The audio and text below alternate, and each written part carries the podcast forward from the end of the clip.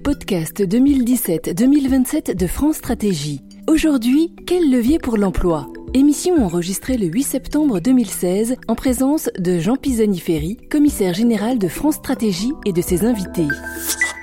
Bien, mesdames et messieurs, juste quelques mots, non pas pour introduire ce, ce débat, Jean Pisani-Ferry le fera bien mieux que moi tout à l'heure.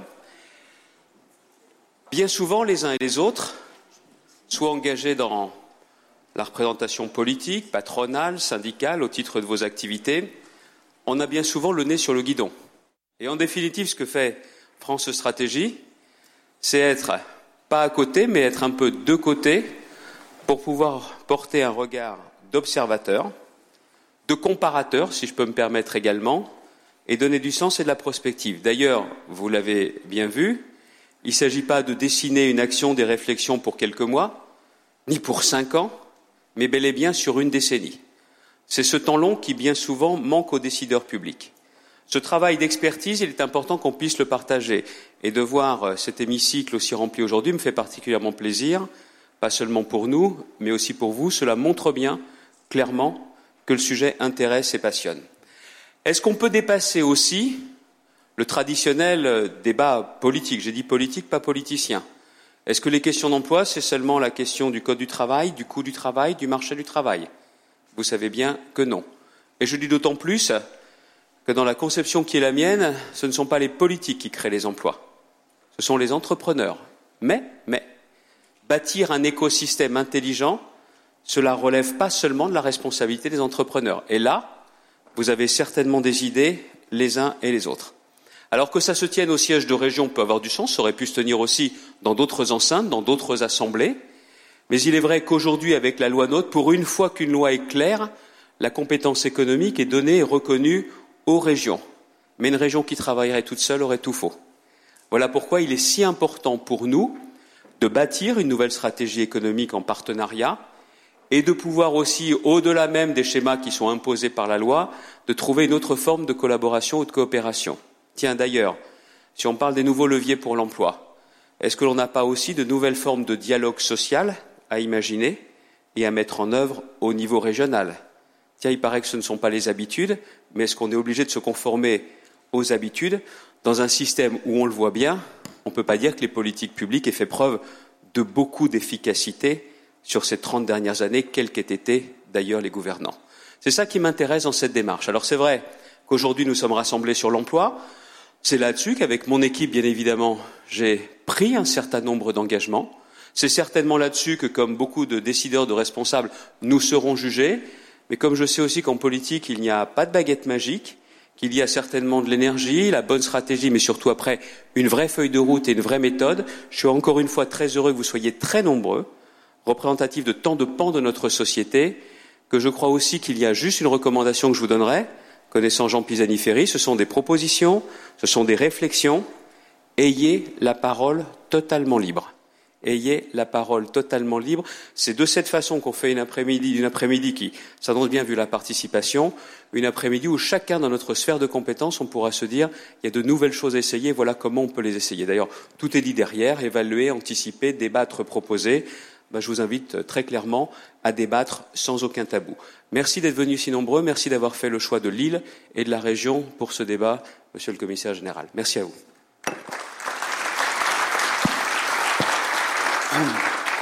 Merci, merci Monsieur le Président, merci vraiment de nous accueillir pour ce, pour ce débat. Euh, c'est une chance pour, pour, nous de pouvoir euh, mettre nos, nos, idées, nos analyses, euh, les cadrages des options que nous faisons à l'épreuve du débat avec euh, des responsables comme vous, avec des acteurs. Euh, et merci à vous tous de, vous associer euh, donc à, cette, à cet après-midi. Euh, peut-être deux mots sur la démarche qui est la nôtre et puis deux mots sur le, le, le débat, juste en ouverture du débat d'aujourd'hui. Euh, nous sommes une institution publique. Très souvent, lorsque se profile une élection, les institutions publiques se disent qu'elles doivent se taire. Euh, et nous nous sommes dit le contraire. Nous nous sommes dit qu'il fallait évidemment respecter le caractère euh, politique, démocratique des choix, mais que notre responsabilité en tant qu'institution qui est tournée vers le moyen terme, qui essaie de proposer des diagnostics, des analyses, des évaluations, c'était de fournir les matériaux d'un débat le plus informé, le plus précis, le plus complet possible sur les grandes questions de, notre pays, dans la perspective, comme vous l'avez dit, d'une décennie. Alors, nous pensons qu'on peut le faire effectivement en respectant ces choix, c'est-à-dire à la fois en disant ce que les experts ont à dire, et en même temps en disant il y a différentes options, il y a différents types de solutions, et ça c'est l'objet du débat, euh, politique. Euh, nous l'avons fait aussi euh, très volontairement en, associant beaucoup d'autres voix que la nôtre. les auteurs de la note sont là, Hélène Garner, Antoine Naboulet.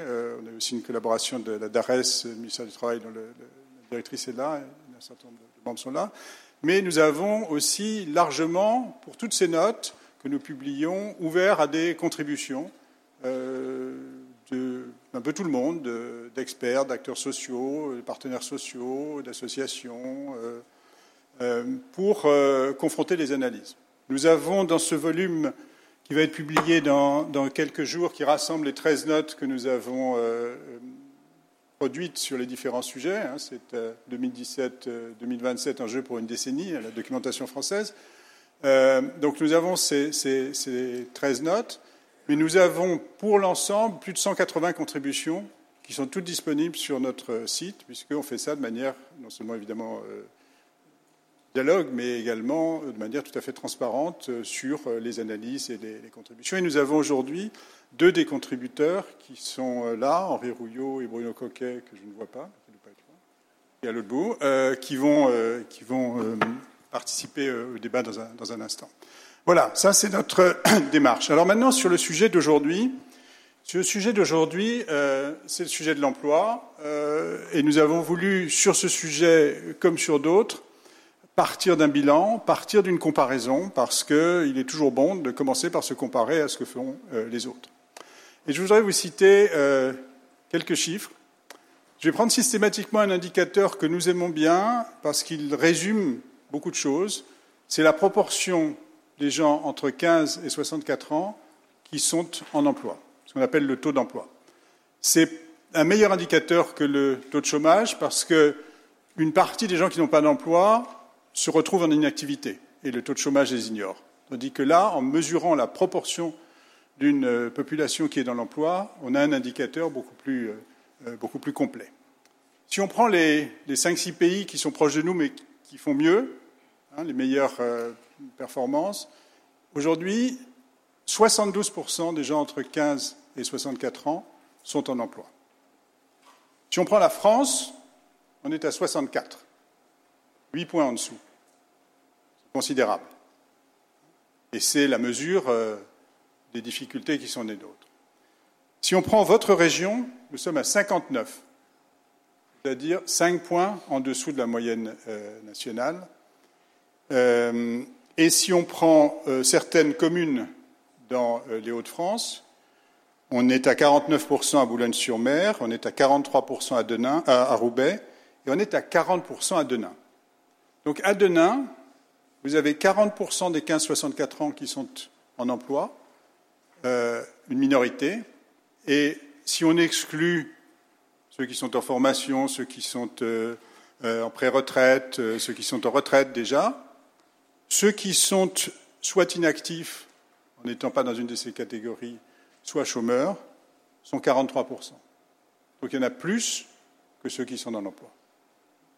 Donc ça, ça nous indique entre les pays qui vont bien, où en gros les trois quarts les 15-64 ans sont euh, dans l'emploi, jusqu'à des situations qui sont des situations euh, particulièrement difficiles, dans lesquelles ça devient une, minorité.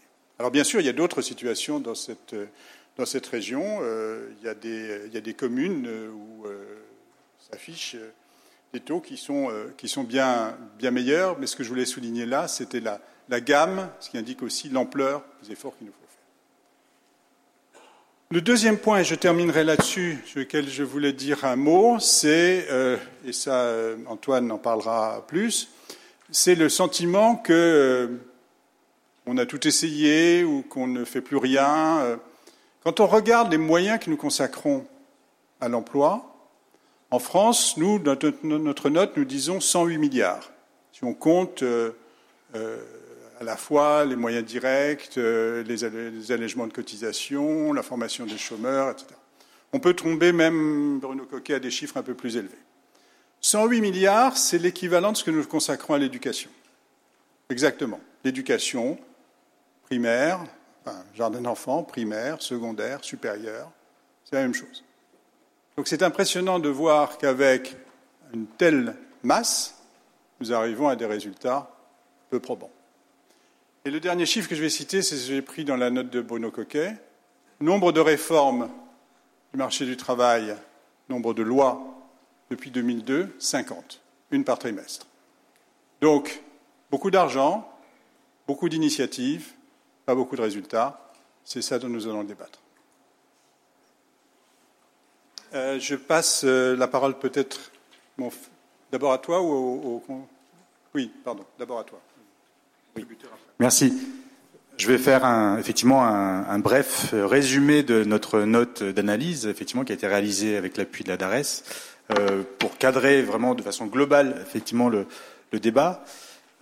cette note, elle est structurée autour de, trois niveaux. D'une part, un diagnostic général, diagnostic dont, Jean euh, a déjà fait un petit peu état, qui était une comparaison un petit peu internationale de nos performances euh, en termes d'emploi.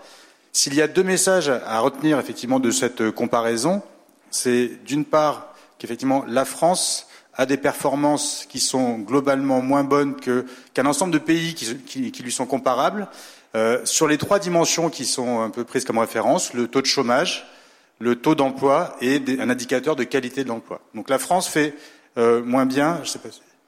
Voilà, le, message. C'est des pays qu'on a pris en, référence un petit peu, qui, qui performent mieux que nous, mais sur ces trois dimensions, ils sont meilleurs sur le taux de chômage, meilleurs sur le taux d'emploi, et au moins aussi bons, enfin, même niveau, sur les indicateurs de qualité de l'emploi.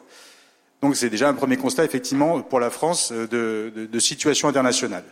Le, la conclusion, ou du moins ce qu'on peut tirer déjà de cette, comparaison, c'est l'idée que quantité et qualité de l'emploi ne sont pas des objectifs contradictoires, contrairement à ce qui des fois peut euh, être euh, amené dans le débat sur l'idée qu'il faudrait éventuellement abandonner un petit peu de qualité de l'emploi pour améliorer la situation du chômage, par exemple. Deuxième idée forte de ce diagnostic, c'est effectivement que ce que l'on voit apparaître assez systématiquement, c'est l'importance des compétences et niveaux de qualification euh, au cœur des difficultés de l'emploi. Les personnes qui sont les moins qualifiées, les moins diplômées, sont exposées de façon significativement plus forte euh, à la précarité de l'emploi et au chômage, à l'accès à l'emploi. Et ça, derrière des, catégories que l'on prend souvent, les jeunes, euh, des populations d'origine étrangère, le facteur comme derrière ça qui est vraiment discriminant, c'est le niveau de formation. Et donc, euh, notamment, on peut voir que les moins qualifiés euh, contribuent pour plus de la moitié du taux de chômage de 10% en France lorsqu'on décompose les contributions de sous-population. Donc ça, ce sont les deux, on va dire, grands enseignements, euh, je vais dire schématiquement, de la partie diagnostique. Le deuxième niveau de cette note, c'est déjà d'essayer, pour se projeter à 10 ans, à l'horizon de 2027, c'est de regarder quelles sont les grandes tendances de la décennie à venir qui vont avoir un effet sur l'emploi, on va dire, euh, presque indépendamment des politiques qui seront menées. Euh, ces trois tendances, c'est d'une part une population active qui restera dynamique, euh, une population qui devrait croître de 3%, mais aussi un niveau de qualification moyen de cette population active qui va croître encore du fait du renouvellement des générations en emploi, les plus jeunes rentrant avec des niveaux de diplôme supérieurs à ceux de nos parents et des, et, des, plus âgés. On peut se dire aussi qu'il ne faut pas attendre de façon dynamique une réduction, on va dire, un peu mécanique du chômage par euh, un éventuel ralentissement de la population active, comme on pourrait des fois euh, le penser pour d'autres pays. Les éléments d'incertitude, par contre, c'est d'une part l'effet qu'auront les mobilités internationales de, main-d'œuvre sur cette population active et l'impact aura cette augmentation du niveau de qualification avec des jeunes effectivement plus qualifiés, mais est-ce que ça répondra aux besoins euh, de l'économie? Donc là, on a une vraie question quand même au-delà du niveau de diplôme moyen, d'adéquation euh, de ce, capital-là de formation à l'économie.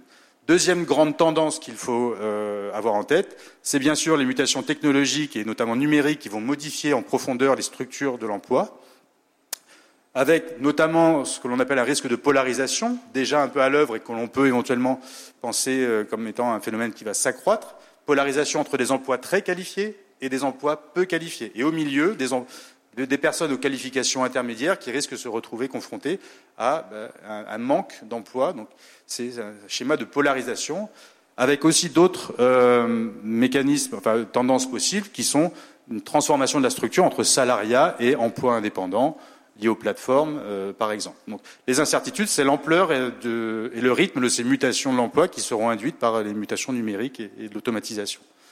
Troisième niveau, c'est les gains de productivité, mais qui découlent de l'aspect euh, précédent. On est depuis pas mal d'années sur un train de ralentissement de la productivité. Est-ce que ce train va se poursuivre ou est-ce qu'au contraire on peut attendre un rebond de la productivité euh, dans la décennie à venir? C'est un élément déterminant, notamment au regard des dynamiques salariales qui seront à l'œuvre en France, la combinaison de ces deux éléments étant un élément structurant aussi du niveau de chômage, des transformations de l'emploi. Donc voilà, ce sont trois dimensions qui, qui, sont à vraiment avoir en tête dans cette projection à 10 ans. Et donc on en vient à l'éventail des politiques de l'emploi que nous avons passé au crible, alors dans un champ assez large, que effectivement nous avons estimé, comme le disait Jean, à 108 milliards d'euros en 2015, donc soit 5% du PIB. Pour moitié des politiques que l'on appelle soit actives, soit passives, donc qui sont des politiques directement orienté vers les individus au sens d'aide des individus pour les allocations chômage et ainsi de suite, ou euh, de, promotion de la formation. Et pour moitié, et c'est ce qui a peut-être le plus augmenté, ce sont les dépenses pour réduire le coût du travail en France, allègement de cotisation sociale générale, crédit d'impôt, compétitivité, emploi. Donc voilà, on a ces deux gros postes, et donc pour un résultat, des performances qui sont effectivement insuffisante euh, à ce jour. D'où le balayage que l'on a fait, nous, à la fin de la note, sur un ensemble de leviers, et pour chacune, essayer de voir un peu quelles sont les options qui se posent, que l'on peut envisager, que l'on veut ouvrir au débat.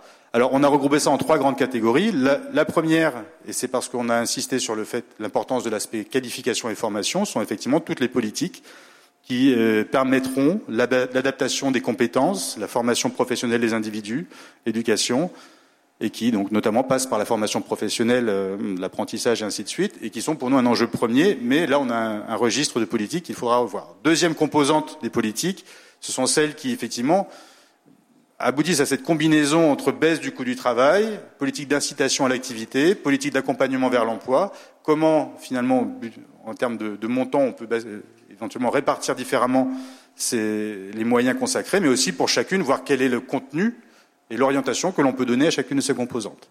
Enfin, dernière dimension, ce sont les politiques qui relèvent de la réglementation du marché du travail, des institutions proprement dites. C'est des éléments de durée, du travail, de contrat de travail, de dialogue social. Effectivement, là aussi, on a des leviers et euh, qu'il faut étudier un par un.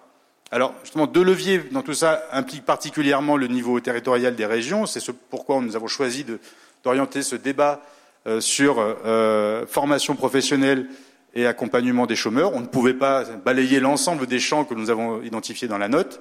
Donc ce débat va effectivement tourner autour de deux tables rondes qui, j'espère, seront riches euh, d'enseignements. Je, vais passer euh, le, micro à ma collègue pour justement un résumé des contributions aussi. Euh, merci beaucoup. Donc, je vais vous faire une rapide synthèse des contributions, comme Jean Pisani l'a rappelé, dans cette phase de débat. On a appelé euh, largement euh, toutes les personnes qui le souhaitaient à contribuer à notre réflexion sur les leviers pour l'emploi. Donc, 18 contributions ont été reçues et sont en ligne sur le site de, France Stratégie, en lien avec les questions qu'on a soulevées dans la note introductive. Des, ce sont des contributions qui émanent spécifiquement, principalement du monde de la recherche et de la société civile. Beaucoup d'associations, des think tanks euh, ont contribué à, cette réflexion. Globalement, le diagnostic que nous avons établi, qui vient d'être appelé par Antoine Naboulet, est validé par l'ensemble des contributeurs, euh, mais quelques points d'attention sont plus marqués sur lesquels on était peut-être un petit peu passé rapidement dans la note. Le premier, c'est que parmi les composants de la qualité de l'emploi est rappelé l'importance de l'organisation du travail, de l'environnement du travail, qui est un levier central d'efficacité, mais aussi d'efficience euh, des politiques d'emploi, qui doivent aussi être des politiques du travail. Ensuite, plusieurs contributions soulignent le fait que le retour à la croissance euh, ne suffira pas à réinsérer dans l'emploi des populations qui en sont particulièrement éloignées. Euh, les demandeurs d'emploi de longue durée, mais aussi des travailleurs euh, en situation de précarité, des travailleurs pauvres, précarité sociale, pour lesquels des politiques spécifiques sont nécessaires. Donc il ne suffit pas d'attendre le retour de la croissance pour que la situation s'améliore pour toutes les personnes sur le marché du travail. Enfin, quelques contributions rappellent que, avant de discuter de dispositifs, il faut penser leur sens global, articulé avec d'autres politiques pour construire des politiques de l'emploi qui soient cohérentes et durables. Et cette absence de vision stratégique a conduit à une inflation de dispositifs, une inflation de, de réformes, Jean Pisani-Fineri l'a rappelé, et aussi de dépenses. Et donc, euh, penser des politiques de l'emploi stratégique, ça nécessite un investissement en termes d'organisation, en termes de méthode, mais aussi une articulation avec d'autres politiques, la politique industrielle, la politique fiscale, la politique éducative. Et euh, plusieurs contributions rappellent que euh, les réformes du marché du travail, qui sont nombreuses, ça a été rappelé, ne doivent pas être l'alpha et l'oméga du redressement économique, mais euh, une composante avec d'autres politiques qui doivent être articulées. Sur les deux, thématiques, donc formation et accompagnement, je vais euh, rapidement synthétiser les contributions qui portent sur des propositions concrètes qui sont donc au cœur de notre débat d'aujourd'hui. La question de la formation, elle fait relativement consensus euh, pour euh, insérer et maintenir les personnes en emploi et les dysfonctionnements du système euh, sont largement partagés et reconnus. Les contributions, elles mettent l'accent plutôt sur quatre dimensions essentielles pour faire de la formation un levier pour l'emploi. La première, c'est la nécessité de penser le continuum entre formation initiale et formation continue, euh, pour qu'on construise de véritables parcours d'acquisition des compétences tout au long de, la vie. Euh, cette notion de formation euh, tout au long de la vie n'est pas encore opérationnelle et, et assez outillée. Un autre levier, c'est de développer et de formaliser les actions de formation en situation de travail et euh, de favoriser l'articulation entre le monde du travail et le monde de la formation, euh, notamment par le biais de l'alternance.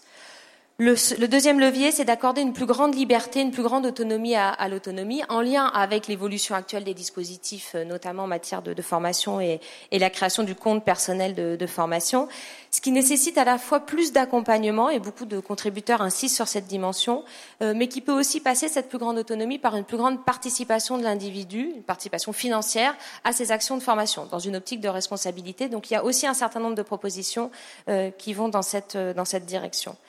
Troisième levier, c'est davantage associer euh, les euh, entreprises euh, à cet objectif, ce qui passe là aussi par des incitations, notamment fiscales à former sous forme de crédit d'impôt formation dans, une contribution, par une plus grande diversité des supports de formation pour les adapter aux différents types d'entreprises, donc moins d'uniformisation, notamment en direction des salariés des, des PME, TPE, par des actions euh, de formation en situation de travail. Et euh, donc, il y, a beaucoup de contributions euh, qui insistent sur la nécessité d'insérer, de construire davantage des politiques de formation avec les entreprises et pour les mener aussi dans les entreprises, en lien avec cette question du travail. L'accompagnement est également considéré comme un levier pour l'emploi, on en connaît aujourd'hui les limites, et plusieurs contributions tentent de repenser l'accompagnement à la fois dans ses modalités et ses objectifs. Ça, ça passe dans les contributions par une diversification des acteurs, donc ouvrir le monde de l'accompagnement à de nouveaux acteurs, notamment issus de, la société civile, euh, mais aussi euh, reconnaître davantage le secteur de l'économie sociale et solidaire ou de l'insertion par l'activité économique la création d'entreprises, euh, qui est aussi une modalité d'insertion dans l'emploi pour les personnes qui peuvent en être euh, éloignées.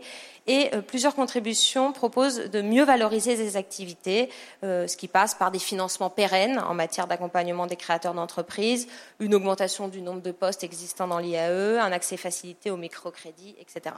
Autant, autant d'orientations qui permettraient de valoriser ces modes d'insertion dans l'emploi. Le deuxième levier pour améliorer l'accompagnement, c'est améliorer l'ingénierie des politiques d'accompagnement. Certaines propositions euh, vont sur la, porte à la proposition de créer des plateformes d'accompagnement ou des structures adaptées en tout cas à l'accompagnement et faire aussi du travail le point nodal de l'insertion.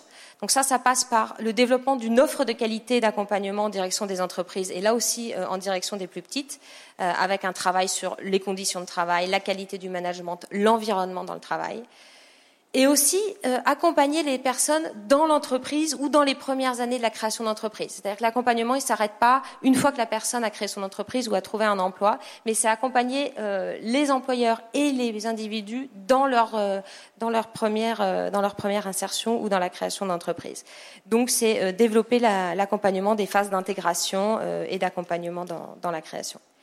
Et puis le troisième levier de l'accompagnement, qui sera peut-être moins au cœur des débats aujourd'hui, mais qui porte sur les questions d'indemnisation et d'articulation euh, avec les revenus euh, d'activité. Plusieurs propositions proposent de revenir sur les modalités du système d'indemnisation actuel pour le rendre plus incitatif, mais aussi plus juste.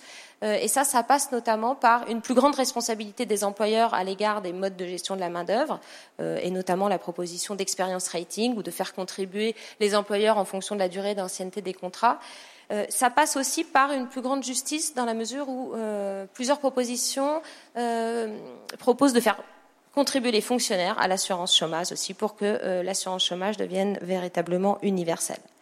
Donc voilà une rapide synthèse des contributions sur, ces, les deux dimensions accompagnement-emploi. Vous trouverez sur le site les contributions qui portent sur le coût du travail, la, le, contrat de travail, euh, l'organisation. Euh, mais les dimensions formation et accompagnement sont celles qui ont suscité le plus grand nombre euh, de contributions à ce débat.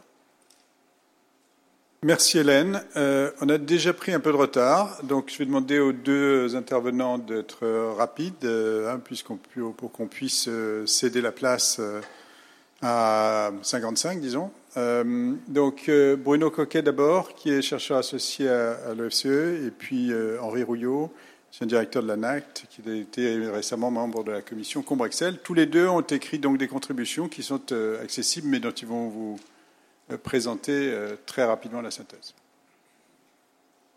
Bonjour. alors, la, la, France a besoin de réformer son marché du travail. Comme ça a été dit plusieurs fois, elle le fait, une réforme tous les trimestres, au motif de faire baisser l'indicateur de rigueur de la protection de l'emploi de l'OCDE. Vous pourrez voir dans le papier qu'il n'a jamais été impacté par ces réformes. Ça, c'est la première chose. Ça ne marche pas, y compris sur le plan un peu statistique et administratif. Par ailleurs, on dépense entre 6 et 8% du PIB chaque année sur le, en politique, en dispositif sur le marché du travail. Et euh, la situation est celle que vous avez décrite Jean Pisani euh, tout à l'heure. Nous sommes parmi les plus mauvais performeurs européens en matière de chômage, d'activité, depuis une trentaine d'années. Donc ça ne marche pas. Un autre constat que l'on peut faire, c'est que euh, en France, euh, 8 emplois sur 10 aujourd'hui dépendent d'une subvention publique, soit parce que ce sont des emplois publics, il y en a c'est 30% des emplois, euh, soit parce que dans le secteur marchand, euh, des exonérations, de, des allègements de cotisations sociales vont aider au maintien ou à la création d'emplois. Donc 8 emplois sur 10 ont une subvention publique. Et par ailleurs, 30% des salariés en emploi pas des gens qui sont exclus de l'emploi, des gens en emploi, euh, touchent euh, un complément de revenu au titre du fait que leur salaire ne suffit pas pour vivre. Donc c'est aujourd'hui la prime d'activité, on a eu auparavant la prime pour l'emploi, le RSA activité, des choses comme ça.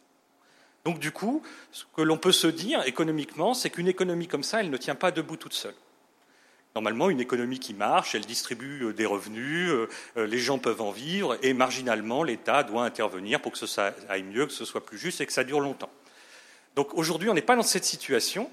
Donc ce qui est mis en œuvre ne marche pas. Donc du coup, il faut revenir euh, à la base, c'est-à-dire euh, se poser des questions de fond sur euh, ce que l'on fait, pourquoi on le fait, est-ce qu'on le fait bien, est-ce qu'on ne fait pas trop finalement?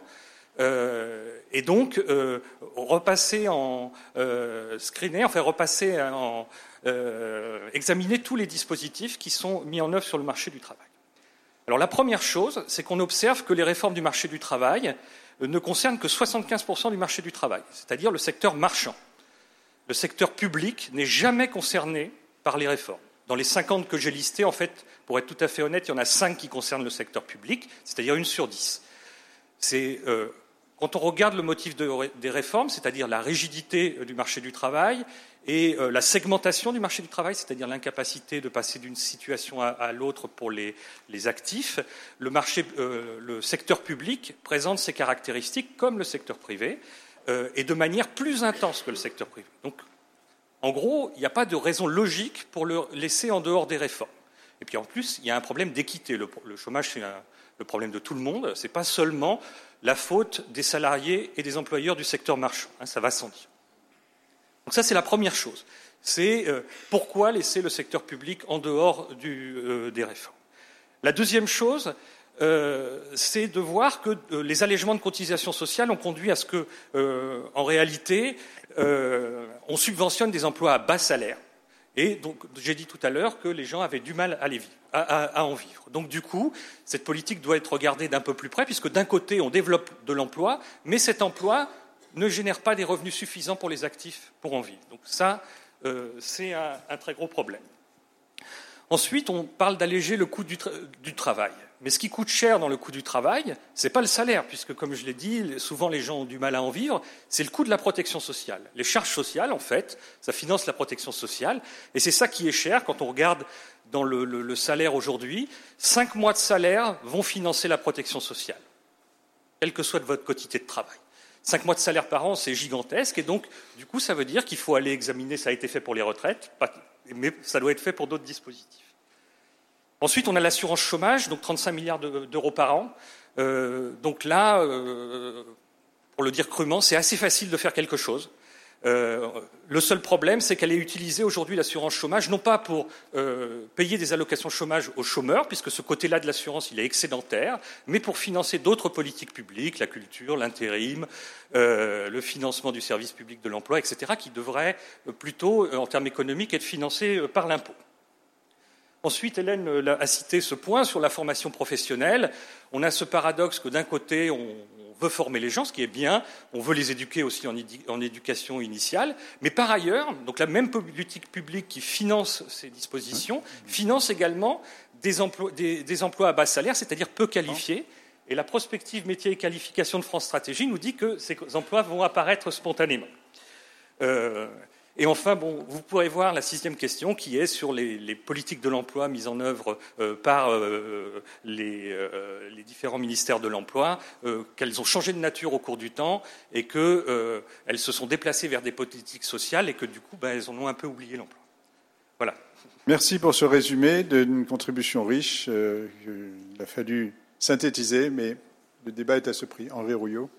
Oui, je ne résumerai pas ma contribution que vous pouvez trouver en ligne. Je me contenterai juste, puisque je dois en plus réintervenir sur des sujets comme l'accompagnement notamment, de, faire juste un, petit bémol euh, warning par rapport à, à, la comparaison qui a été proposée précédemment entre la France et six de nos partenaires. Euh, le risque d'aller un peu trop vite vers l'idée, euh, il y aurait une opposition entre la France qui ne réforme pas son marché du travail et euh, nos partenaires qui, eux, euh, savent tous la réformer. Je pense qu'il y, y, a deux risques là-dedans. Le premier, c'est de croire que la France ne réforme pas. Et le deuxième, c'est de croire que euh, nos partenaires réforment tous de la même façon. Et qu'il faut être attentif, il faut être attentif à ce, à ce point-là. D'autre part, il faut, chez chacun de nos partenaires, regarder les choses de façon précise. Moi, je suis très admiratif, par exemple, de la façon dont l'Allemagne a géré la crise de 2009 alors qu'elle avait une chute du PIB de 3,5%, il n'y a pas eu de chute de l'emploi.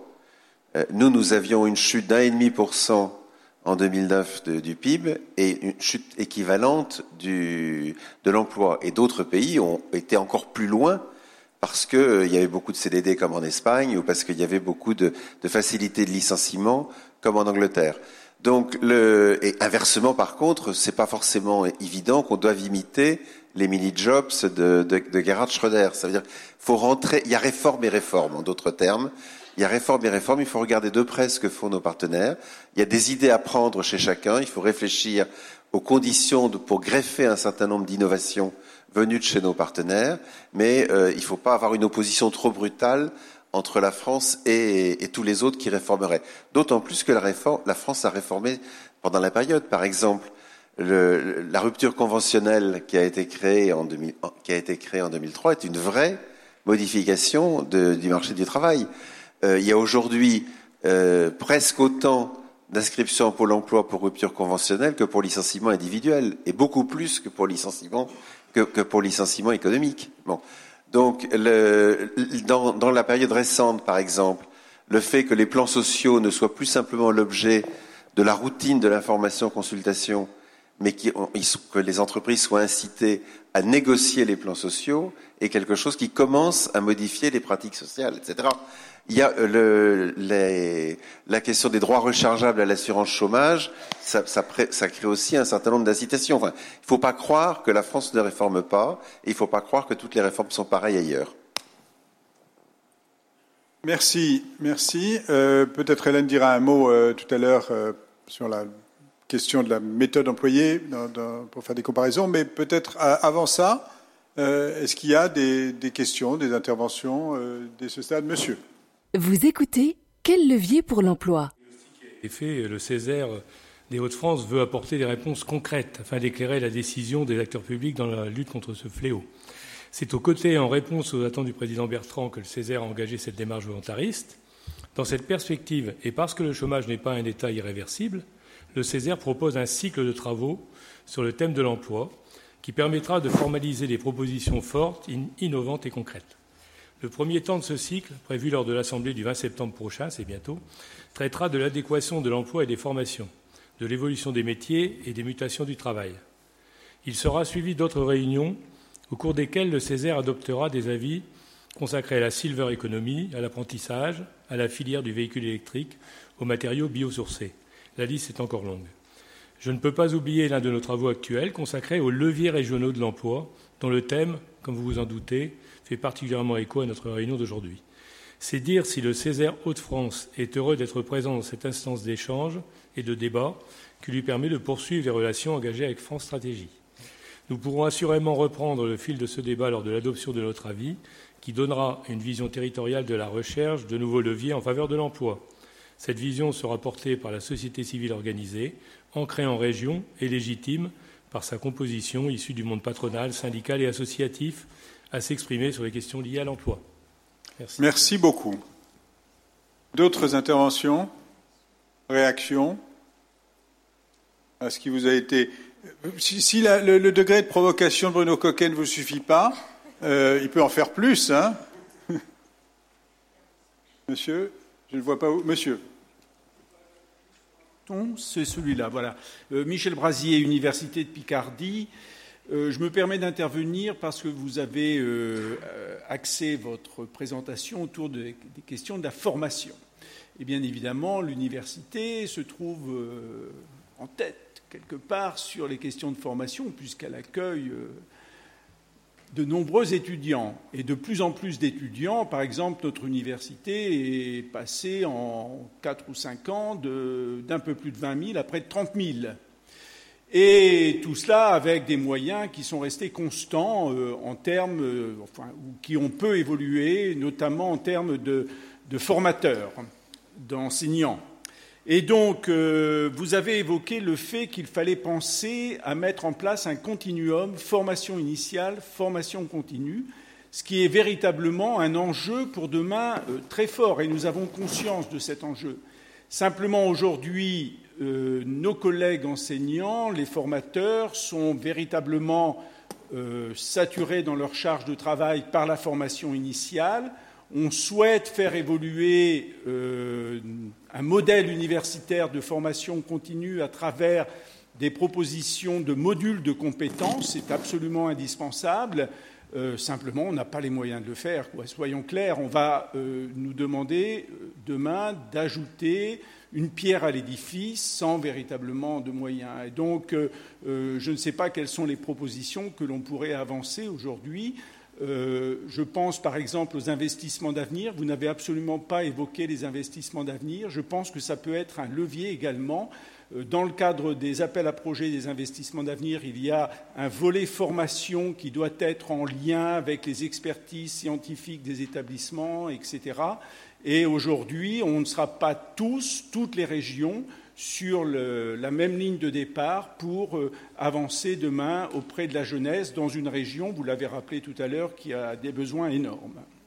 Merci. Merci. Je, vous réponds simplement sur la question de la, formation. France Stratégie n'est pas un grand ami de l'augmentation de la dépense publique, mais sur la question de la formation, nous avons dit que nous sous-investissions, que ce pays sous-investit euh, dans la formation, et donc c'est un des domaines vers lesquels il faut redéployer la dépense. Mais j'en dis pas plus puisque la prochaine session est précisément sur les questions de formation. Bon, s'il n'y a pas d'autres questions ou interventions sur le diagnostic, je donne. si, pardon. Oui, madame, je ne vous avais pas vu. Euh, Karine Charboy est vice-présidente de la région en charge de la formation professionnelle et des relations avec les entreprises. Juste euh, pour positionner quand même le débat au diagnostic, parce qu'il y a quelque chose qui me titille un peu. Euh, je suis une passionnée, une convaincue de la formation comme levier euh, pour lutter contre le chômage, mais il me semble qu'il y a quand même, pour poser le cadre avant d'entamer plus avant les discussions, un paramètre qui me paraît fondamental à rappeler, c'est que le levier principal pour l'emploi, c'est la compétitivité des entreprises. Et je suis un petit peu gênée qu'on n'ait pas euh, mentionné cela. Vous avez dit 108 milliards, je crois, euh, de, subventions sur le coût du travail. Dépenses, pas simplement de subventions. Voilà. Euh, net de ces subventions, il y a encore un surcoût du travail de 80 à 100 milliards en France. Et bon, il ne faut pas, l'oublier quand on plante le décor, parce que c'est quand même le levier principal. Vous dites que vous êtes un admirateur aussi euh, euh, de la manière dont l'Allemagne a, réagi. Voilà, il y a un différentiel de coût du travail et des charges sociales du simple au double entre la France et l'Allemagne. Et c'est juste dans le diagnostic, je, je, pense que c'est important qu'on garde ça en tête. Bon, nous, nous avons évidemment tout à fait ça en tête. Nous avons une note sur la fiscalité qui vient de sortir, enfin sur les prélèvements qui repose cette question. C'est présent dans la note, euh, même sur les, questions de la structure des prélèvements, euh, bien sûr. Euh, je dirais, quand vous parlez de compétitivité, mettons en avant aussi le diagnostic, la causalité inverse. Hein.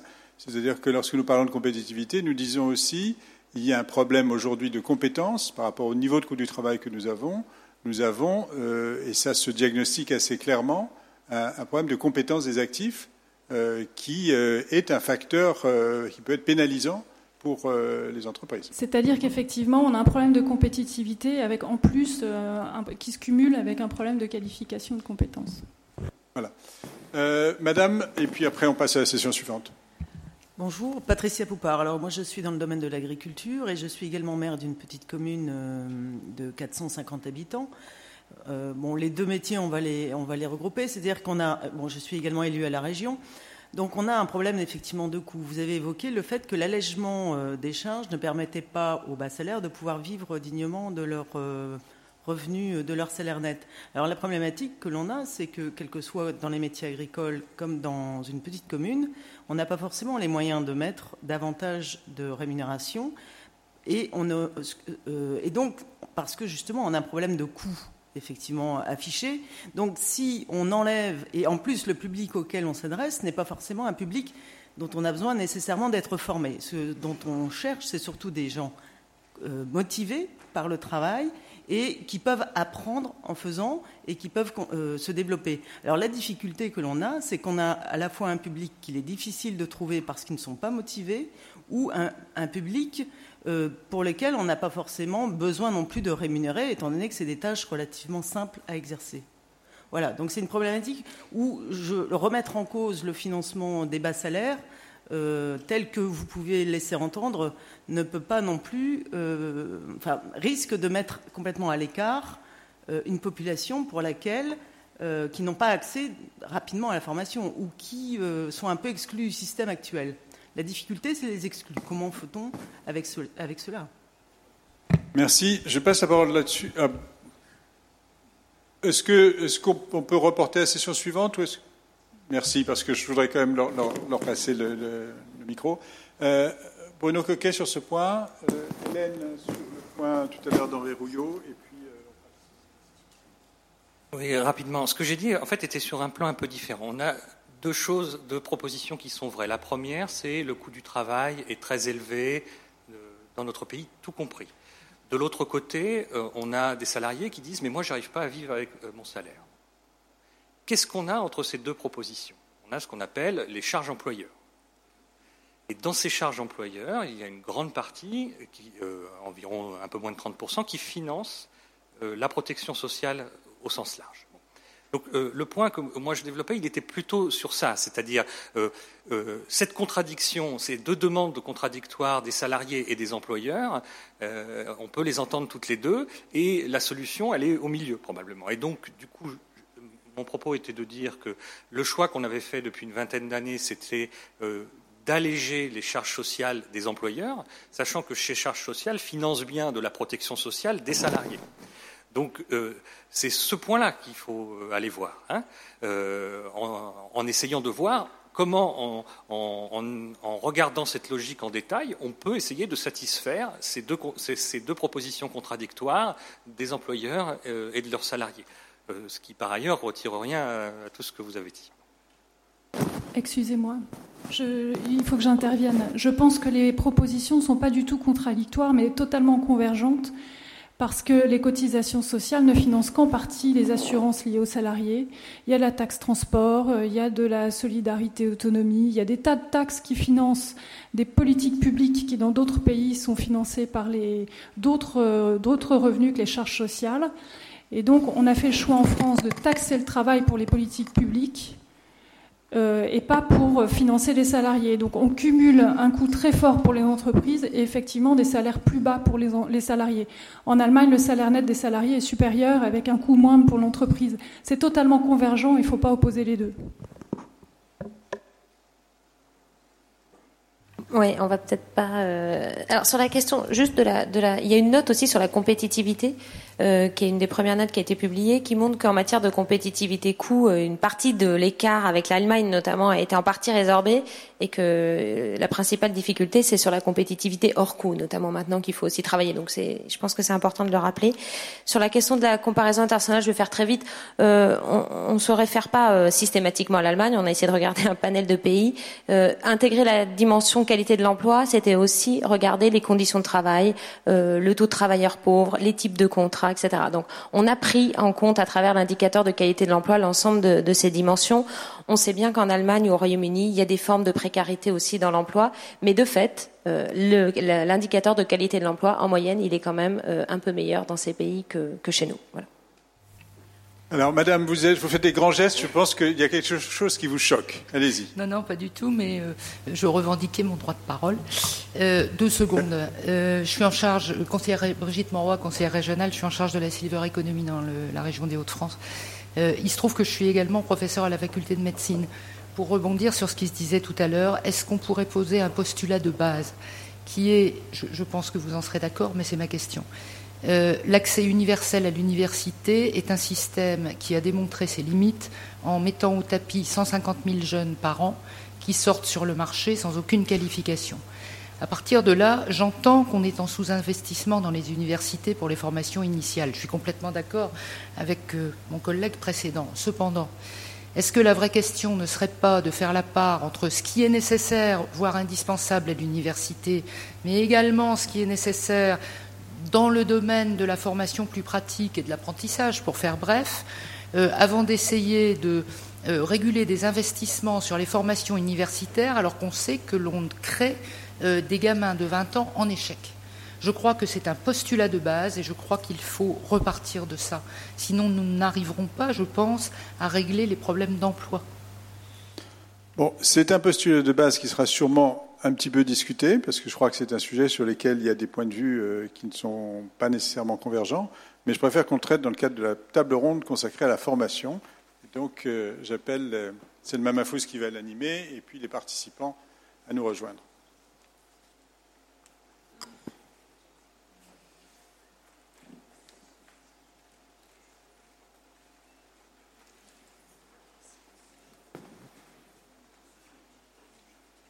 Merci. Donc cette première table ronde, euh, pour laquelle on va quand même consacrer une heure malgré le, retard qu'on a pris, est consacrée donc à investir dans la formation. Alors pourquoi ce, pourquoi ce thème euh, Ça a été un petit peu discuté déjà, euh, parce que c'est identifié dans, la note qui vous a été présentée comme un levier important pour, pour l'emploi.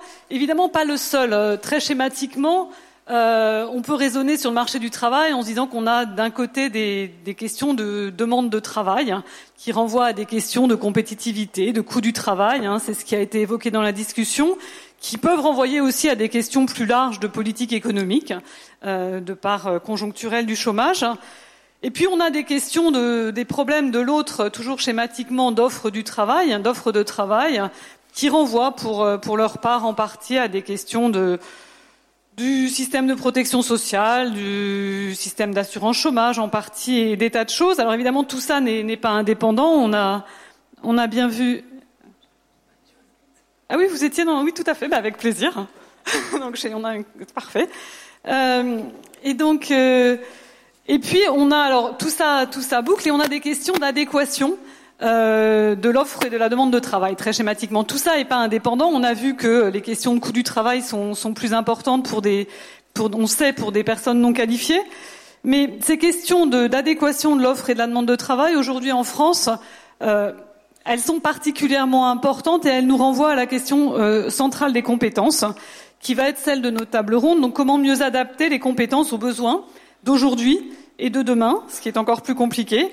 Qu'est-ce qu'on peut dire et faire, surtout sur la formation initiale, et notamment sur euh, ce qui est à la frontière entre euh, l'éducation et le marché du travail, donc tout ce qui est apprentissage et plus largement formation en alternance, qui a déjà été évoqué. Concernant la formation continue, euh, la France a déjà beaucoup réformé sa formation professionnelle. On, je ne sais pas si tu as décompté, Bruno, le nombre de réformes de la formation 4, voilà, sur un elle a beaucoup transformé euh, sa formation professionnelle avec des, des, évolutions très importantes de la gouvernance, avec des nouveaux leviers, des nouveaux outils comme le compte personnel de formation, mais pas seulement, avec des plans de formation des demandeurs d'emploi successifs. Et donc la question, c'est un peu aujourd'hui où en est-on? Euh, Quel bilan d'étape forcément peut-on tirer? Pour débattre de ces questions dans cette table ronde, on a trois intervenants, universitaires et praticiens. Euh, quatre maintenant, pardon. ça a varié. Donc, euh, qui vont nous donner leur point de vue? On va commencer par Christine Erel, directrice du Centre d'études de l'emploi, euh, pour un éclairage peut-être sur les enseignements qu'on peut tirer des expériences, des bonnes pratiques, on dit, en, France et à l'étranger. Christine, cinq minutes. Bonjour. Alors moi, je vais me concentrer euh, non pas sur un ensemble de pays, mais sur une comparaison bien précise qu'on a faite dans un, travail de recherche récent entre la France et euh, la Grande-Bretagne. Alors, on a fait ce choix de comparer ces deux pays parce qu'ils sont euh, donc euh, très différents en termes de fonctionnement de leur marché du travail et qu'on avait la possibilité, compte tenu d'enquêtes qui sont très directement comparables, de procéder à des comparaisons assez fines des comportements au niveau des entreprises. Donc, je vais vous parler de la formation continue en France comparativement donc au cas de la Grande-Bretagne et essayer d'en tirer quelques conclusions euh, pour des pistes, euh, des pistes pour l'action en matière euh, de politique de formation. Alors, le premier point, en fait, c'est de dire que on a un petit peu un paradoxe quand on compare la France et la Grande-Bretagne en matière de formation professionnelle. Pourquoi? Parce que en Grande-Bretagne, il n'y a pas d'obligation pour les entreprises de former leurs salariés et que pourtant, elles les forment plus souvent qu'en France. Donc le taux d'accès à la formation continue en Grande-Bretagne est plus élevé qu'en France, nettement plus élevé. Alors ensuite, évidemment, quand on regarde dans les détails, on va trouver des différences qui sont plus euh, en faveur de la France. Par exemple, en termes de durée des formations, il y a plus de formations courtes en Grande-Bretagne qu'en France, mais malgré tout, le différentiel demeure. Quand on interroge les salariés sur euh, la qualité de leur emploi, c'est une chose qui a été abordée tout à l'heure, euh, cette question de la formation est justement mise en avant par les salariés britanniques. Donc c'est quelque chose qu'ils reconnaissent comme une composante de la qualité de l'emploi en Grande-Bretagne, le fait d'avoir accès à des formations fréquentes. donc ça, c'est un point qui est important pour eux en termes de qualité de l'emploi et de satisfaction au travail. En revanche, en France, on aurait plutôt l'effet inverse, c'est-à-dire que donc l'accès à la formation n'est pas facile et donc dans les déclarations des salariés, on va trouver souvent ce constat que l'accès à la formation est complexe et difficile euh, pour les salariés. Donc, alors maintenant, comment, comment est-ce qu'on peut expliquer ça? Comment est-ce qu'on peut expliquer ce paradoxe donc d'un pays qui n'oblige pas les entreprises, qui n'a pas d'incitation financière particulière donc à la formation, mais qui pourtant euh, a une formation euh, professionnelle plus développée qu'en France? Alors, il y a une première hypothèse qui est liée à la nature du système de formation initiale. En Grande-Bretagne, les formations initiales sont des formations très générales. Il y a peu de formations avec un contenu professionnalisant. Hein, donc on est à l'opposé du modèle allemand, on est vraiment sur un modèle de formation générale des salariés, enfin des, jeunes et qui vont devenir salariés. Et donc les entreprises ont ensuite un besoin de formation pour adapter plus précisément les compétences aux besoins de l'entreprise. Donc ça c'est un premier facteur qui joue évidemment surtout pour les jeunes et surtout pour ceux qui viennent d'entrer dans les entreprises, ceux qui ont une faible ancienneté. Donc ça explique une partie de l'écart. Mais malgré tout, même quand on se concentre sur une population plus âgée, plus expérimentée, on a encore une différence entre la France euh, et la Grande-Bretagne. Alors une deuxième piste d'explication, c'est que la formation continue en Grande-Bretagne est plus codifiée qu'en France. C'est-à-dire que quand vous êtes en Angleterre, si vous faites un CV pour changer d'entreprise, vous allez mentionner sur votre CV les formations que vous avez faites, donc des modules de formation que vous avez fait en entreprise. Euh, alors qu'en France, le plus souvent, ce n'est pas le cas, sauf pour la formation qualifiante, mais qui ne concerne pas toutes les formations continues. Donc on a beaucoup plus de formations codifiées, alors qu'en France, on va avoir beaucoup plus de formations sur le tas, de formations sur le poste de travail, donc par apprentissage dans, dans l'action, entre guillemets, ce qui n'est pas forcément une mauvaise chose, mais qui, pour le coup, ne crée pas tout à fait les mêmes incitations pour les salariés. En Angleterre, c'est un élément important de la mobilité sur le marché du travail. Le fait d'avoir effectivement ces formations codifiées. Ça va se retrouver sur les CV et ça facilite euh, le fonctionnement d'un marché du travail où on a une forte mobilité entre les entreprises.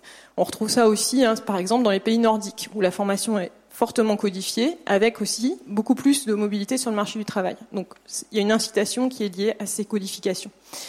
Enfin, une troisième, euh, une troisième raison, c'est simplement, sans doute, mais ça, on a évidemment beaucoup de mal à le mesurer, le fait que les entreprises anglaises sont davantage convaincues que les entreprises françaises de l'intérêt euh, de donner ce type de formation à leurs salariés. Donc là, c'est des choses qui sont beaucoup plus difficiles à mesurer, mais euh, qui vont dans le sens d'une forme de culture différente de la formation entre la France et la Grande-Bretagne. Alors, qu'est-ce qu'on peut en tirer en termes de recommandations? Donc, comme je le disais, la première recommandation, évidemment, c'est que euh, il faut avoir en tête le rôle euh, euh, d'une formation continue qui soit suffisamment codifiée, reconnue, pas seulement donc dans le travail au quotidien dans l'entreprise, mais aussi qui puisse être un atout pour la mobilité des salariés. Donc ça, ça suppose des efforts à destination de l'ensemble des partenaires, y compris donc justement des entreprises.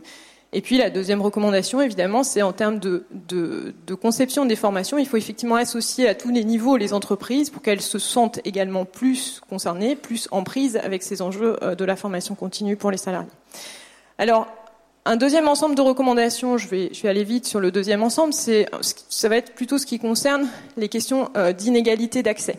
Donc on sait qu'en France, les inégalités d'accès à la formation continue sont importantes. Elles sont importantes euh, par catégorie socio-professionnelle, par exemple, mais aussi par niveau d'éducation. Alors, on retrouve ça euh, dans le cas de la Grande-Bretagne. Hein. On n'a pas de, de, ce point de vue d'exception française. Par contre, il y a certains points sur lesquels on fait moins bien en France. Le point sur lequel on fait moins bien, c'est en particulier les inégalités d'accès par niveau d'éducation initiale. C'est-à-dire qu'en France, là où on est vraiment euh, en mauvaise position par rapport à d'autres pays, et en particulier le cas britannique que je citais, c'est dans l'accès des moins qualifiés euh, à la formation continue.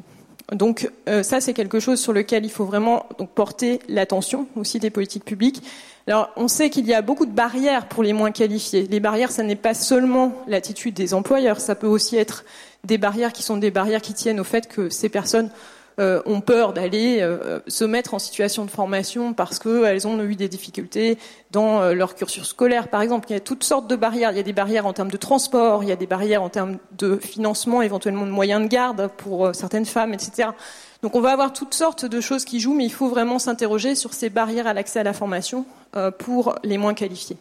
Ensuite, dans les différences, dans les inégalités qui existent en France comparativement à la Grande-Bretagne, on va aussi avoir plus de différences liées euh, à l'entreprise elle-même, aux caractéristiques de l'entreprise. C'est-à-dire qu'en France, là où on est le plus formé, c'est quand même dans les grandes entreprises, dans les entreprises qui par ailleurs ont aussi les meilleurs salaires, l'ancienneté la plus longue, etc.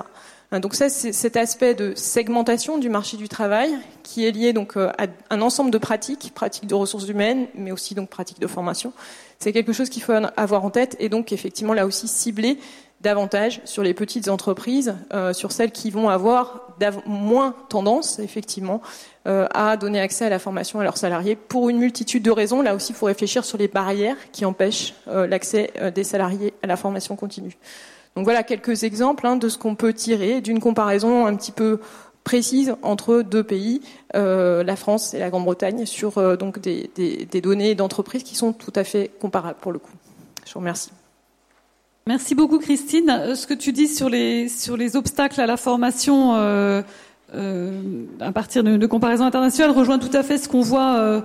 Euh, on a sorti une publication il n'y a pas très longtemps sur les, les facteurs qui limitent l'accès à la formation des seniors en France à partir de l'enquête formation des adultes. Et on voit exactement ce que tu dis. D'une part, trois quarts des, salariés âgés euh, ne sont pas demandeurs de formation, mais un tiers d'entre eux dit aussi euh, ne pas y être encouragés ou être dissuadés de se former par leurs employeurs. Donc on retrouve ces, dimensions euh, effectivement. Alors pour avoir un, point de vue d'un acteur important de la formation des demandeurs d'emploi, Jérôme Rivoisi, directeur général adjoint de Pôle Emploi, va nous faire part de l'expérience de Pôle Emploi, notamment dans la formation des, demandeurs d'emploi, au, travers des, des, plans formation successifs en particulier, sachant que s'il y a un domaine où les inégalités d'accès à la formation en fonction de la qualification ne se retrouvent pas, c'est bien pour les demandeurs d'emploi. Mais peut-être que tu en parleras. Merci beaucoup. Euh, alors effectivement, c'est notre point de vue et le fruit de notre expérience, celle de Pôle Emploi euh, dans, dans, le champ de la formation des demandeurs d'emploi, que je voudrais vous présenter euh, voilà dans les cinq minutes. Je vais articuler mon propos autour de trois points. le premier, c'est que la question de l'investissement dans la qualification et les compétences des demandeurs d'emploi est évidemment une question clé. Elle l'est pour Pôle Emploi évidemment, et elle l'est, on, on, le pense aujourd'hui, pour, pour la France et pour tous les acteurs concernés. Quelques chiffres, je ne vais pas vous en donner beaucoup, je vous en donnerai surtout au début. La part des demandeurs d'emploi ayant un niveau de diplôme inférieur au bac, elle est aujourd'hui de 56%, alors que cette part-là, dans la population française, elle est de 46%. Donc il y a 10 points en leur défaveur. Euh, on le sait, l'entrée sur le marché du travail, elle est particulièrement difficile pour les personnes qui disposent d'un niveau scolaire euh, inférieur ou égal au bac.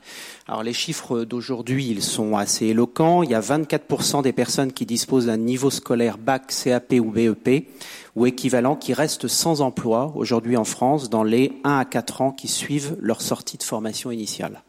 Et le taux, il s'élève à 50% euh, pour les personnes qui ont un niveau scolaire inférieur ou égal au brevet ou au CEP, et un tiers de cette population reste sans emploi 5 à 10 ans après. Donc cette, euh, inégalité euh, est, est, particulièrement flagrante.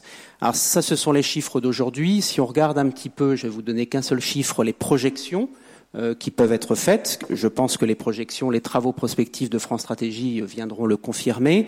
C'est que les difficultés d'accès à l'emploi du fait on l'a soulevé dans les propos introductifs, d'une inadéquation entre l'offre et la demande de compétences risque de s'intensifier, de se creuser à l'avenir en défaveur des personnes les moins qualifiées. Je citerai qu'un seul chiffre. Euh, il y a des estimations selon lesquelles il y aurait 2,3 millions d'emplois à l'horizon 2020 qui devraient manquer pour des actifs non bacheliers. Donc on voit bien qu'il y a un problème d'équilibrage du marché des compétences qui ne s'équilibre pas naturellement. Donc il faut agir pour cela. Et là on pense, et ça a été évoqué en introduction, qu'un investissement public en matière de formation des demandeurs d'emploi qui existe aujourd'hui, est effectivement nécessaire et, peut-être effectivement en faveur d'un déplacement à calibrer collectivement euh, des dépenses euh, consacrées à la formation vers ce champ-là, dans la mesure où les premiers résultats sont effectivement aujourd'hui encourageants. Alors ça a été dit, il y a aujourd'hui en France, contrairement à, la différence d'autres pays, il y a un, un demandeur d'emploi sur dix qui a accès à une formation. Donc ça reste faible, il est de 2 sur 10 en Allemagne et il est de 4 sur 10 en Autriche. Donc il y a encore des progrès qui peuvent être faits. Ceci dit, on n'est pas resté, les pouvoirs publics ne sont pas restés inactifs dans la période récente. Il y a eu effectivement plusieurs plans spécifiques qui ont été euh, mis en place et conduits euh, pour les demandeurs d'emploi en particulier, un plan 30 000 formations en 2013, un plan 100 000 en 2015, qui visait d'ailleurs prioritairement les demandeurs d'emploi les moins qualifiés ou les plus éloignés de l'emploi. Et puis, comme vous le savez tous aujourd'hui, il y a un plan 500 000 formations supplémentaires euh, mis en place par l'État et les régions. Euh, qui doit permettre de doubler le nombre de demandeurs d'emploi formés avec un objectif d'un million. Les résultats sont plutôt encourageants, euh, malgré tout, même si effectivement il y a encore euh, de la, de, la marge et des résultats à engranger. Si on regarde le plan 100 000 formations qui s'appelait comme tel, on, a constaté que 6 demandeurs d'emploi sur 10 avaient accédé à un emploi dans les, dans les 6 mois pardon, qui suivaient la fin de la formation. Concernant le plan 500 000, qui est en cours d'exécution, donc lui, euh, voilà, ses résultats ne sont pas encore euh, en mesure d'être euh, documentés, mais on voit quand même dans les entrées en formation qu'il y a des opportunités nouvelles et plus importantes qui s'offrent aux demandeurs d'emploi les plus éloignés du marché du travail. Donc ça, c'est un premier point positif. Ça veut dire que le plan agit tout de même en ce sens et puis qu'il y a euh, aujourd'hui un niveau de satisfaction à ce stade du déroulement du plan vis-à-vis des formations proposées, un taux de satisfaction des demandeurs d'emploi euh, qui est euh, plutôt élevé. Et puis ce plan 500 000, il sécrète quand même des, gains intéressants sur lesquels on pourra capitaliser à l'avenir. C'est notamment une meilleure prise en compte des besoins en main d'œuvre, notamment avec euh, la, prise en compte des métiers en tension, des métiers qui recrutent, et puis plus de formation certifiante aussi. C'est un phénomène que l'on voit euh, se manifester donc au bénéfice des demandeurs d'emploi. Et puis surtout, c'est un élément institutionnel qui est important. Il permet de renforcer la coordination euh, des acteurs de la formation, acteurs publics et acteurs privés, notamment en matière d'achat entre partenaires, ce qui est également un, point tout à fait positif à l'avenir. Mais on voit quand même que ces investissements spécifiques qui aujourd'hui ont plutôt eu un horizon annuel, ils n'ont sans doute pas laissé le temps suffisant pour se structurer suffisamment, pour les préparer. Euh, Monsieur le Président du Conseil régional disait en introduction que les décideurs publics avaient besoin parfois de, moments de temps longs. Euh, voilà, et donc on pense que typiquement l'investissement dans la formation, notamment au profit des demandeurs d'emploi, requiert effectivement un, temps un peu plus long avec plus de, de pluriannualité, euh, plus de projection, et notamment aussi pour permettre aux organismes de formation d'adapter quantitativement et qualitativement leur offre de formation. Voilà, ce qui n'est pas un enjeu tout à fait mince. Et donc on pense aujourd'hui, euh, je vais en, terminer là, que riche de cette expérience, on doit pouvoir euh, se ménager un temps euh, de préparation, de réflexion collective pour un investissement voilà, public important, collectif en matière de formation des demandeurs d'emploi sur plusieurs années, avec un ciblage des, des, des publics qui en ont le plus besoin et une une prise en compte des besoins du marché du travail, qui est évidemment un marché du travail qui est de plus en plus, euh, euh, voilà, qui, se, fractionne, qui évolue aussi beaucoup plus vite, et donc qui, nécessite d'avoir un, temps d'adaptation beaucoup plus court des contenus et des modalités de formation pour qu'elles soient plus, plus accessibles et plus adaptables, et puis peut-être aussi essayer de trouver des incitations aux demandeurs d'emploi à se former en trouver en tout cas des, nouvelles et les, euh, renouveler. Il y a des pays, juste pour terminer, qui se sont penchés sur cette question et qui ont essayé de la euh, formaliser euh, d'une façon plus voilà pluriannuelle, plus sur la durée que la France ne l'a fait aujourd'hui. c'est le cas de l'Irlande, qui est dans un, dans un plan de ce type d'une dizaine d'années, et de l'Autriche également, qui poursuit cet investissement sur la durée depuis 2009. Voilà, donc pour conclure, un, investissement dans la qualification des demandeurs d'emploi, il est nécessaire et utile. Il est nécessaire parce qu'il va viser à mieux sécuriser les parcours professionnels. Hein. C'est un objectif qui a été souhaité par les législateurs euh, et dont, dont Pôle emploi, les régions euh, et les autres collectivités euh, publiques et partenaires sociaux concernés sont, sont, sont responsables. Et puis également, il, aura, ça on le sait, ça a été démontré, euh, pour effet d'améliorer globalement la compétitivité de l'économie par la hausse du niveau moyen de qualification de la population française. Voilà, je vous remercie. Merci. Alors Pascal Cato, secrétaire général de la CFDT du Nord-Pas-de-Calais. Euh, vos réactions, vos appréciations euh, sur le bilan des évolutions récentes, euh, de la qualité des formations, de la gouvernance peut-être aussi qui a beaucoup changé? Oui, merci. Bonjour à tous. Je pense qu'il y a une chose qu'on peut dire, été dit en introduction, depuis quelques années, des réformes autour de l'emploi et de la formation, il y en a eu, il y en a eu énormément. Quand on parle aussi notamment de droits attachés aujourd'hui à la personne et à l'individu, c'est quelque chose de nouveau euh, qui est très récent. Et je pense qu'il est important aussi de laisser le temps au, dispositif de se mettre en place et de pas commencer à analyser et évaluer euh, des mesures dont il faut énormément de temps dans cette tuyauterie. Alors vous savez, la tuyauterie, euh, elle sera toujours compliquée. Je pense pas qu'on arrivera à résoudre, mais j'aimerais qu'on parle plutôt des individus, moi. Je pense que les femmes et les hommes euh, qui sont, euh, euh, ce sont eux qui sont au cœur du système. Et tous les dispositifs auxquels on doit réfléchir demain dans l'investissement, d'abord, c'est pas des dispositifs au cœur du système, c'est pas pour des, structures ou des opérateurs, c'est pour les besoins des individus, les besoins de notre société. Et je pense qu'il faut qu'on ait ça, et ça veut dire que les opérateurs doivent s'adapter à cela. Et ça, euh, on l'a vu ces dernières années, notamment euh, avec toutes les réformes autour de la formation professionnelle. Ça, le fait qu'on a créé des droits attachés aux, individus, alors le, DIF, le CPF, etc. Euh, on peut pas dire qu'il n'y a rien qui n'a été fait. Il y a encore du boulot à faire parce qu'on se rend compte que ceux les plus éloignés de l'accès à la formation, ben, c'est ceux-là qui en ont le plus besoin et c'est toujours pas eux qui en sont les bénéficiaires. Donc le travail qu'on a à faire, c'est là-dessus. Et moi, le travail, je mettrai un seul mot, moi. Le mot qui doit nous, nous drainer demain, c'est le mot de la qualité. Donc, euh, qualité de l'emploi, c'est essentiel, hein, d'avoir un emploi bien rémunéré, etc. Qualité du travail aussi. Qualité de la formation, ça veut dire derrière un accompagnement. Parce que je pense que l'accompagnement euh, au niveau de la formation, au niveau des individus, est essentiel. Et je pense que même les organismes de formation ont aussi un rôle à jouer dans l'accompagnement des, des, stagiaires de formation, aussi bien pour essayer de les, les aider euh, au niveau de la reconversion, de l'emploi, etc. Donc il y a un accompagnement qui doit se faire aussi très fort sur les individus, notamment les plus éloignés. Il y a la question de l'appétence. Et moi, je le vois dans mon entreprise aussi. Hein. Je suis euh, salarié secteur euh, transport de fonds.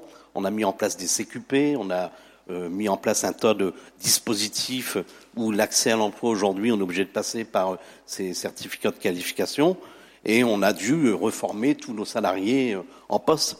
Je peux vous dire que moi, j'ai même eu des, femmes de salariés qui m'appelaient en disant mais tu te rends compte mon mari va aller en formation s'il échoue si ça se passe mal il va perdre son boulot. Et donc il y a la question de, de l'image aussi des, des difficultés qu'avaient les salariés de l'image qu'ils avaient au moment de leur formation initiale.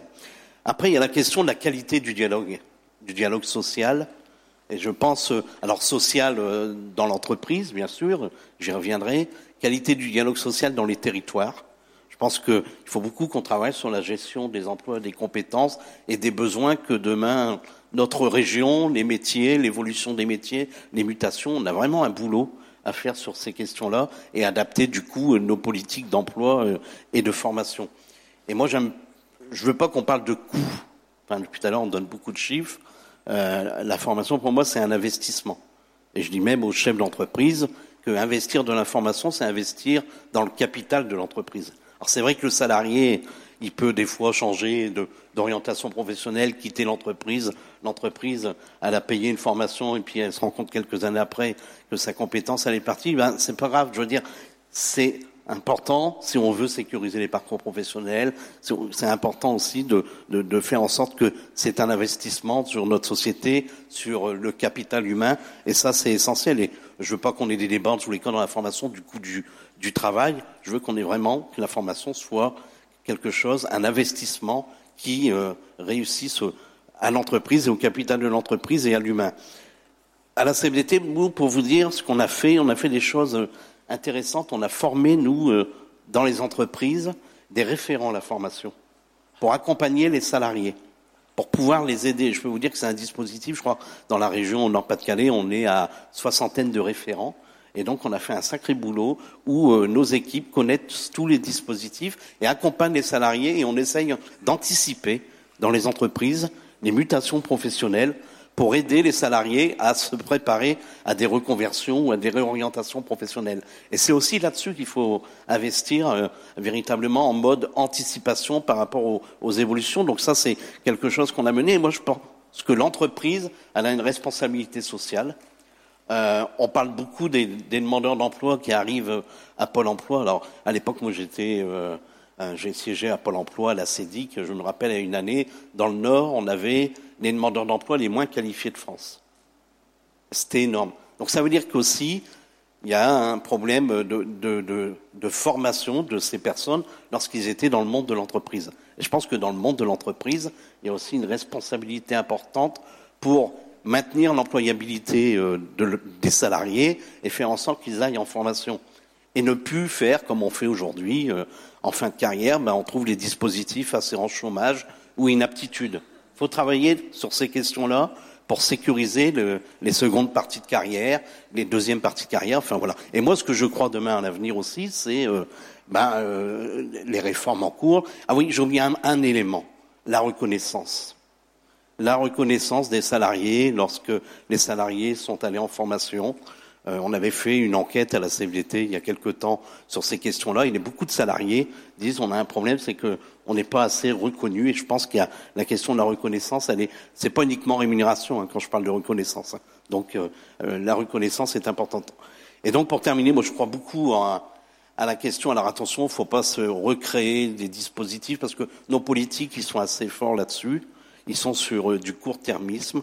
Je pense qu'il faut qu'on travaille sur du long terme, qu'on ait une stabilité dans les politiques, emploi, formation, qu'on puisse évaluer, prendre le temps d'évaluer et ne pas remettre en cause tel dispositif un an ou deux ans après, parce que euh, bah, ça a un coût aussi finalement pour la société, la collectivité et tous les acteurs et les opérateurs. Enfin, euh, dans l'avenir, euh, dans la loi travail, vous avez le compte personnel d'activité. Et eh ben, je pense que voilà un outil qu'il va falloir investir, qu'il va falloir euh, faire en sorte que ce compte puisse permettre à, chaque salarié de pouvoir eh ben, l'utiliser en cas d'accident de parcours, en cas d'évolution professionnelle, en cas de reconversion, en cas de changement de vie, en cas de choix de vie. Je pense aussi c'est important. Et tous ces éléments-là doivent être dans, dans, ce débat sur les questions formation. Donc euh, ça nécessite beaucoup de responsabilité sociale et de dialogue social y compris dans les territoires. Et ça, euh, euh, Xavier Bertrand avait raison tout à l'heure en disant euh, que le, territoire est essentiel là-dessus, parce que c'est là que se fait le développement économique et l'emploi.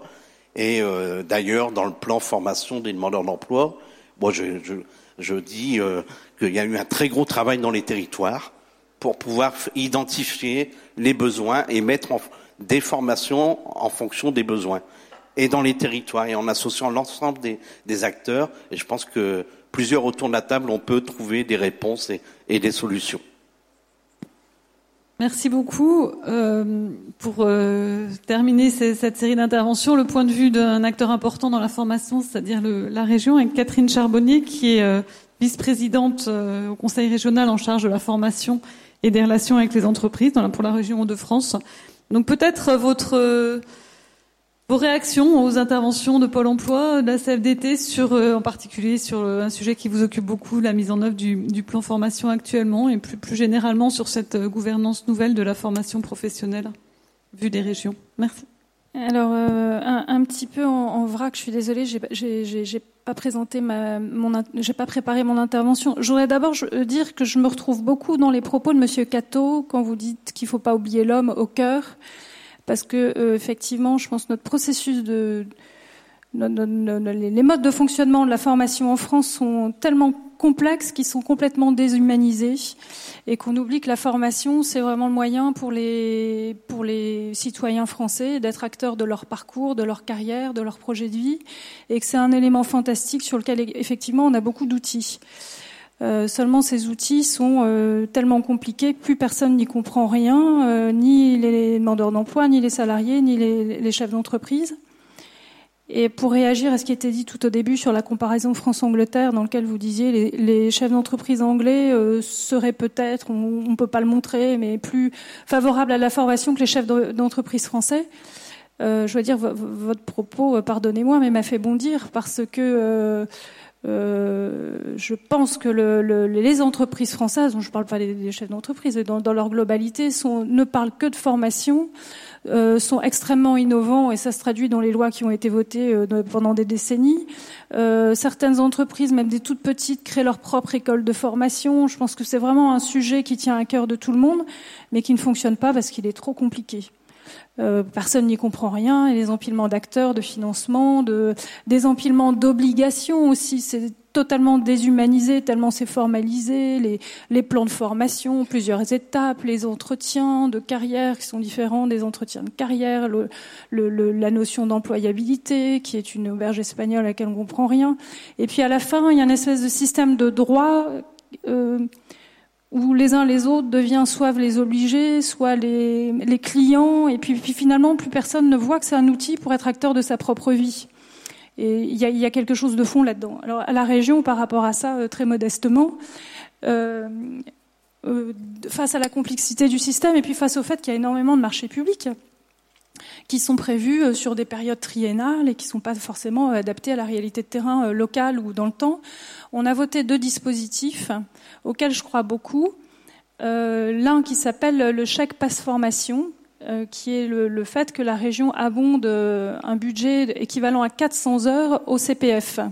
Donc quelqu'un qui a 100 heures de CPF, la région rajoute 400 heures, et ce qui permet à un demandeur d'emploi d'avoir un projet de formation personnelle qui éventuellement n'est pas prévu dans les marchés publics de la région, ou alors qui était prévu mais les classes sont pleines, ou, ou c'était pas prévu dans son bassin d'emploi Et, euh, donc je, voilà, je, trouve que notre volonté, c'est de permettre aux demandeurs d'emploi d'être acteurs de, leur projet et d'ouvrir des possibles qui n'étaient pas ouverts avant. Et il y a un deuxième dispositif que nous avons voté, qui est un peu le symétrique, qui est à hauteur de 400 heures aussi, qui est le pass euh, emploi qui est euh, pour les entreprises euh, qui souhaitent faire un recrutement mais euh, qui ne trouvent pas les compétences sur le marché du travail, ça permet de, financer une formation en lien avec le recrutement, de redonner de l'agilité, de la souplesse, voilà, et aussi en lien avec le CPF, ce qui permet d'avoir un cadre sur des formations certifiantes, et puis nous l'avons lié aussi aux métiers en tension. Euh, rapidement, par rapport à ces enjeux de formation, j'ai une petite divergence avec vous, Monsieur Cato. Vous dites euh, la, formation, c'est un investissement, donc il ne faut pas parler de coût. Évidemment que c'est un investissement et c'est le premier investissement, on est tous d'accord.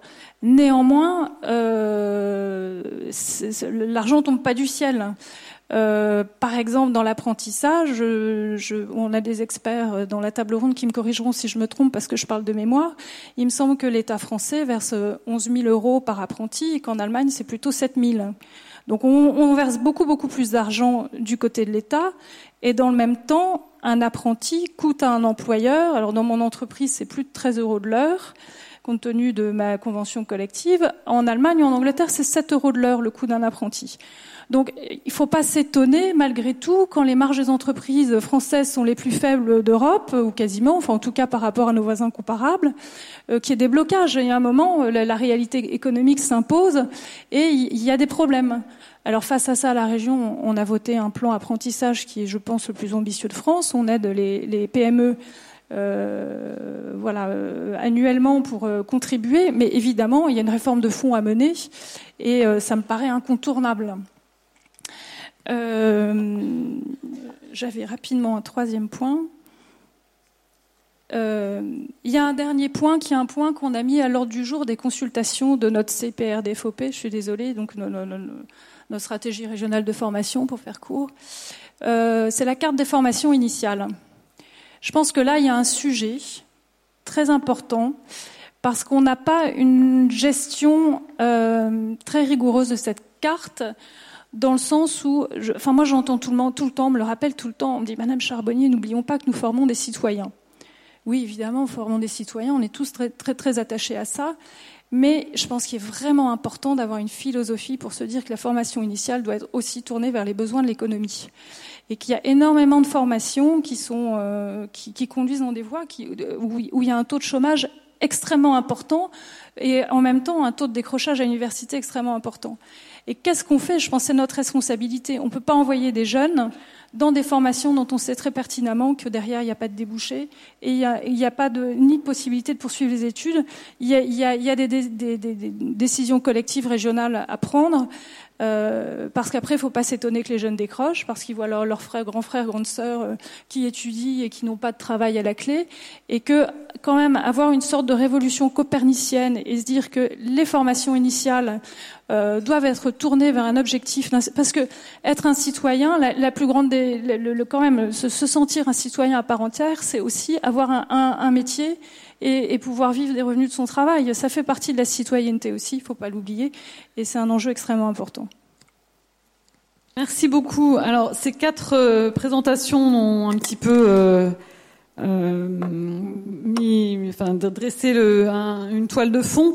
Euh, moi, ce que je voudrais dans, dans le débat qui, qui va s'ouvrir maintenant, c'est que euh, on aille peut-être un peu plus loin sur où on en est, avec trois, peut-être quatre questions où on en est de l'accès à la formation aujourd'hui, euh, notamment pour les moins formés, les moins qualifiés. Euh, quels sont les freins? Euh, Les plans formation permettent-ils de les lever? Permettent-ils de les identifier? C'est un peu la première question auquel vous, que vous avez abordé, mais de façon peut-être plus plus concrète et plus directe. Est-ce qu'on a les outils ou pas? Est-ce qu'on a les bons leviers? Est-ce qu'on a le... La deuxième question, c'est la qualité et l'efficacité de la formation. Vous en avez tous parlé. Christine a dit au Royaume-Uni, elle est peut-être mieux codifiée. C'est clair qu'il y a une dimension prospective. Il faut aussi qu'on évalue les, les, formations et les, et les, et les initiatives euh, en prenant le temps de l'évaluation, du, etc.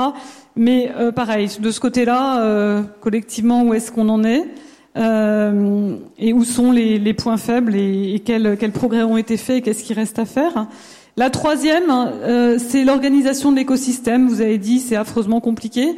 Euh, il y a beaucoup de choses qui existent, mais personne n'y comprend rien. Euh, il y a effectivement beaucoup d'acteurs. C'est une, une, organisation qui a pas mal évolué.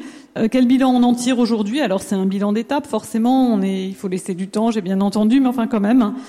Et puis, peut-être que la question, la question subsidiaire mais qui est peut-être moins au cœur de cette table ronde, c'est la question du rôle de l'individu, de l'autonomie, du, partage entre voilà quelle liberté on laisse aux autonomies. Alors c'est toute la question des comptes derrière. Euh, est-ce qu'un bon peut-être euh, si on a le temps, qui veut euh, intervenir? Allez-y, si vous pouvez vous présenter simplement. Merci. Merci beaucoup, Natercia Lefleuc de la mission locale de Montreuil-sur-Mer. Je suis chargée de relations entreprises. Donc, euh, depuis deux mois, je travaille là-bas. On m'a recruté pour mettre à l'emploi des jeunes de moins de 26 ans. Certains sont déjà diplômés, plus que le bac, voire bien plus que le bac, et d'autres n'ont pas de formation. Ils passent par des dispositifs de garantie jeune ou de clubs de chercheurs d'emploi.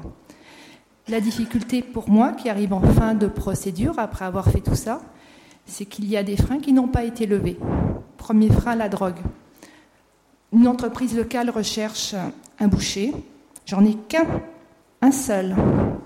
Deux minutes d'échange. Gros problème de toxicomanie. Qu'est-ce que je fais pour accompagner ce jeune? Je l'envoie à l'Axapa. Hein, donc, euh, effectivement, il en avait déjà entendu parler. Donc, on a prévu de prendre rendez-vous, de faire un suivi. Donc là, je vais reprendre contact avec lui, avec l'entreprise. Il y a des jeunes formés, mais que je ne peux pas présenter aux entreprises pour l'instant. Et des tas comme ça, j'en ai chaque jour. Malgré les suivis, les dispositifs, tout n'est pas levé et on ne peut les lever qu'en rentrant dans leur psychologie. Et mes collègues ne sont pas formés pour ça. Donc moi, j'en suis en capacité de par mes diplômes, mais ce n'est pas ce qu'on me demande dans ma mission. C'est très difficile sur le terrain. Lorsque j'entends parler d'universitaires, de jeunes, de manque de moyens, moi au quotidien, ce sont ces jeunes qui sont dans vraiment une difficulté extrême de pauvreté euh, familiale. Et là, c'est très très dur au quotidien. Et qu'est-ce que l'on peut faire de plus voilà. J'ai envie de, si je peux me permettre, de, vous demander, euh, est-ce qu'il est en garantie jeune et est-ce qu'un outil, on est en train euh, d'évaluer hein, la, garantie jeune, euh, qui est un dispositif un petit peu nouveau en ce qui justement euh, permet un parcours et apporte des ressources entre différentes étapes à des jeunes. est-ce que ce jeune-là est concerné ou pas pour vous ou trop, beaucoup trop loin? Et, euh, et, comment vous voyez dans votre vécu hein, la mise en place de, de, ce genre de dispositif? Donc pour moi, il est impératif d'avoir un accompagnement. C'est simplement en l'entourant, en l'ayant près de nous, que l'on peut agir sur lui. Simplement, il n'y a pas suffisamment d'intervention du point de vue euh, psychologique sur, ces, sur les jeunes en général. Certains euh, sont violents, n'ont pas un comportement, ne serait-ce qu'en groupe, en formation, euh, approprié. Donc effectivement, il y a un travail à faire pour pouvoir les intégrer ensuite dans une équipe. Il y a énormément de travail et je pense que certains ne sont pas conscients du travail qui sont faits par les équipes sur le terrain. Tous motivés, tous très motivés. Et on passe notre temps à rendre des rapports écrits concernant le manque de résultats alors que notre travail, c'est vraiment d'agir sur le jeune. Vous écoutez Quel levier pour l'emploi? Merci beaucoup. D'autres euh, réactions? Je sais pas si. Oui, allez-y. Oui, donc euh, Sophie Merlier, je suis élue au conseil régional, mais c'est surtout en tant que présidente d'un groupement d'employeurs d'insertion et de qualification que j'interviens. Donc, euh, je suis présidente d'un GEC en agriculture et j'ai envie de répondre à votre question sur l'accès à la formation des moins qualifiés. Parce que c'est vrai qu'on a une partie euh, de notre personnel en agriculture qui fait appel à des gens moins qualifiés. Aujourd'hui, notre souci, ce n'est pas tellement la formation, hein, parce que nous avons réussi d'ailleurs à trouver euh, des très bons compromis avec des centres de formation pour adapter parfois les plannings aux besoins des entreprises. Mais par contre, aujourd'hui, notre souci, c'est qu'on a des postes à pourvoir et qu'on n'a pas forcément de personnes qui veulent s'y proposer. Voilà, on est quand même sur des métiers euh, qui n'ont pas forcément beaucoup d'attrait hein, et qui sont euh, relativement physiques et difficiles. Et aujourd'hui, ben, clairement, on est en manque de candidats on cherche. On a euh, une formation agent de conditionnement, par exemple. Euh, aujourd'hui, on en a cinq alors qu'on a huit places à pourvoir avec des places en alternance en entreprise. Donc ça, c'était le premier point. Euh, moi, clairement, là-dessus, ben, il y a déjà des choses qui sont faites hein, par les chambres d'agriculture, etc., pour essayer de développer l'attrait de ces métiers, mais euh, on en est encore bien loin. Et euh, jusqu'où faut-il demander à un jeune qui a peu de qualifications ce qu'il veut faire? Ne doit-on pas peut-être plutôt passer par la question ou par la présentation des métiers qui embauchent pour des jeunes qui ont peu de qualifications? Déjà pour trans, euh, transposer euh, la façon d'aborder le problème.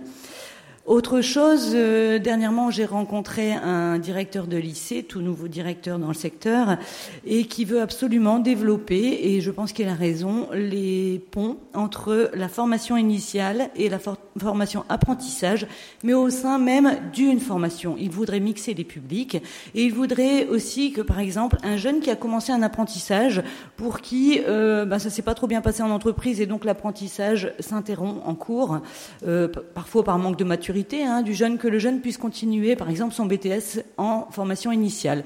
Et réciproquement, un jeune qui est en formation initiale et qui est prêt à décrocher parce qu'il s'ennuie en cours, qu'il puisse le poursuivre euh, en apprentissage. Mais tout ça au sein de la même formation. Et j'ai trouvé que c'était quand même une très très bonne idée. Et en termes de dynamique, je pense que ça peut être des pistes à creuser. Et enfin, mon dernier point, c'est entre autres la différence qui existe aujourd'hui entre l'apprentissage et la formation continue. Pour moi, aujourd'hui, en tant que chef d'entreprise, c'est de l'alternance. Et ce qui m'intéresse en tant que chef d'entreprise, c'est d'avoir une personne qui se forme en alternance. Et euh, je pense qu'il serait intéressant de travailler sur la différence de coûts qui existe aujourd'hui entre l'apprentissage et la formation continue. Euh, parce que clairement, moi aujourd'hui, en tant que chef d'entreprise, j'ai trouvé des formations euh, continues qui étaient très intéressantes. Euh, J'avais des jeunes très bien qui étaient prêts à postuler, mais l'an dernier, hein, donc il n'y avait pas encore l'aide à l'apprentissage qui était en place. L'an dernier, sur une même formation, j'avais un coût de 10 000 euros à l'année pour de l'apprentissage et un coût de 19 000 euros pour de la formation continue. Je vais vous dire, le choix pour une TPE, il est très clair. Hein, euh, c'est du simple au double. On a vite fait. Euh, par contre, les formations en apprentissage ne correspondaient pas forcément à mon besoin. Voilà. Donc c'était juste les trois points sur lesquels je souhaitais intervenir. Merci beaucoup. Euh, merci beaucoup. On voit bien que, que les questions de, enfin, on reboucle avec des questions de, de demande et d'offres de, de travail en fait quelque part très vite. Euh, motivation, euh, motivation des salariés. Je ne sais pas si Jérôme, Jérôme Révoisy peut-être voudra réagir sur la question du, des, offres d'emploi, euh, parce que Pôle Emploi a, une nouvelle Alors, pratique. Hein. Oui, enfin, en tout cas, là, le, la question qui était posée, enfin, le, le, sujet qui était mis en évidence par Madame, c'était sur les des offres non pourvues, euh, sur des métiers, voilà, soit dit en, alors, soit dit en tension, soit euh, effectivement euh, pas suffisamment attractifs pour attirer pourtant des personnes qui, notamment des jeunes, qui pourraient y aller. Euh, moi, je crois qu'enfin, dans la pratique, euh, et on le fait dans, beaucoup de régions, euh, c'est notamment des actions assez étroites entre Pôle Emploi notamment, et puis des organismes consulaires ou des fédérations professionnelles concernés par tel ou tel type de secteur d'activité, qui peuvent jouer effectivement un rôle intéressant de valorisation finalement de ces métiers pour essayer de trouver euh, euh, la, la, la, manière de séduire des jeunes, quitte à ensuite euh, enclencher de notre part un accompagnement et des formations utiles dès lors que le déclic a été trouvé. Et on, on le voit hein, dans des régions, c'est vrai en Bretagne, je sais, pour des, des, des, un travail de, de, proximité fait avec telle ou telle fédération professionnelle, notamment dans le secteur de l'industrie. Les chambres consulaires euh, peuvent jouer un rôle. Donc euh, l'agriculture en fait partie, euh, artisanat, métier aussi. et c'est au prix de ce, travail très collaboratif qu'on peut amener effectivement des jeunes, ou pas forcément des jeunes d'ailleurs, moyennant le cas échéant une action de formation voilà ciblée à prendre des emplois qui globalement n'apparaissent pas suffisamment attractifs et restent plus ou moins durablement non pourvus. Merci, oui. Pascal Cato voulait réagir aussi. Euh, oui, mais on, voit bien qu'il y, a une question d'attractivité et la réponse que j'avais parlé sur la qualité, elle est essentielle. Je pense qu'il y a un, point aussi qu'il faut qu'on travaille dans l'avenir, c'est sur la question des ruptures, des ruptures dans les parcours, notamment dans l'apprentissage. Hein. On sait qu'il y a énormément de taux de rupture dans certains secteurs professionnels qui sont liés à cette question d'attractivité. Mais je voudrais pas qu'on apporte une réponse euh, simpliste en disant euh, ce métier-là, il n'est pas attractif, euh, et donc euh, on va orienter comme voie de garage tous euh, ceux qui ne sont pas qualifiés. il faut aussi qu'on ait un travail d'analyse en fonction de, du besoin et du ressenti et, et de l'envie de l'individu. Et on va pas, il ne faut pas qu'on crée des voies de garage en disant les il n'est pas qualifié, on va aller le mettre dans ces métiers-là qui ne sont pas attractifs. Donc il faut redonner de l'attractivité au métier pour permettre du coup qu'il y ait euh, différentes euh, personnes, différentes populations euh, dans, dans, ces métiers-là, mais pas créer des voies de garage. Oui, enfin, faut, faut quand même pas euh, se leurrer. Euh, aller couper des choux, c'est quand même toujours aller couper des choux. hein. c'est quand même pas toujours très agréable. Et à un moment donné, c'est quand même là où il y a du travail. Bon, enfin, c'est vrai qu'il y a la notion d'attractivité, mais il faut pas non plus se leurrer. Il y a des travaux qui sont quand même plus physiques que d'autres. Oui, Christine, vas-y. Alors peut-être que dans cette perspective-là, il y a aussi ensuite la question des trajectoires qui comptent. C'est-à-dire que c'est pas seulement donc le fait euh, d'aller couper des choux, mais c'est aussi de savoir si on va le faire pour 40 ans ou si on va le faire euh, simplement pour quelques années en ayant des perspectives de formation justement par la suite. Je pense que le cas des pays nordiques, par exemple, montre que il y a beaucoup plus euh, de dans les trajectoires des jeunes. Quand je dis jeunes, c'est jusqu'à au moins 30 ans. Il y a beaucoup plus d'aller-retour entre la formation et l'emploi. C'est-à-dire qu'il y a des gens qui vont prendre un emploi, effectivement travailler quelques années, et puis ils vont revenir à une formation initiale fait, euh, parce, parce que euh, ils sont soit insuffisamment formés, soit ils veulent changer de trajectoire. En France, ça c'est quelque chose qu'on a du mal à faire. Alors il faut penser au dispositif d'accompagnement pour permettre, permettre ça, mais je pense que l'aspect trajectoire est très important par rapport aussi à l'acceptabilité de ces emplois pour les personnes en question. Il y avait une autre question là-bas, oui. Oui, allez-y. Oui, bonjour. Euh, Maxime Fleurquin de la mission locale de Lille. Je suis référent en travail et handicap. Euh, justement, je voulais euh, aborder le sujet du handicap. Donc, auparavant, je travaillais chez Cap Emploi et en justement en lien avec la formation. Donc, généralement, c'est un public qui a qui a quand même un très faible niveau de qualification, très peu d'expérience. Hein, des fois, c'est en ESAT, des fois, ça l'est pas. ESAT, euh, anciennement CAT, hein, pour tout le monde. Euh, donc, moi, j'avais euh, juste, je voulais mettre juste le doigt là-dessus, c'est au niveau des formations de droit commun. Donc là, on a eu des vagues, justement, AFC, PRF, qui sont des formations de droit commun. Et des fois, on est obligé de faire appel à des prestataires pour leur compensation, pour suivre une formation, justement.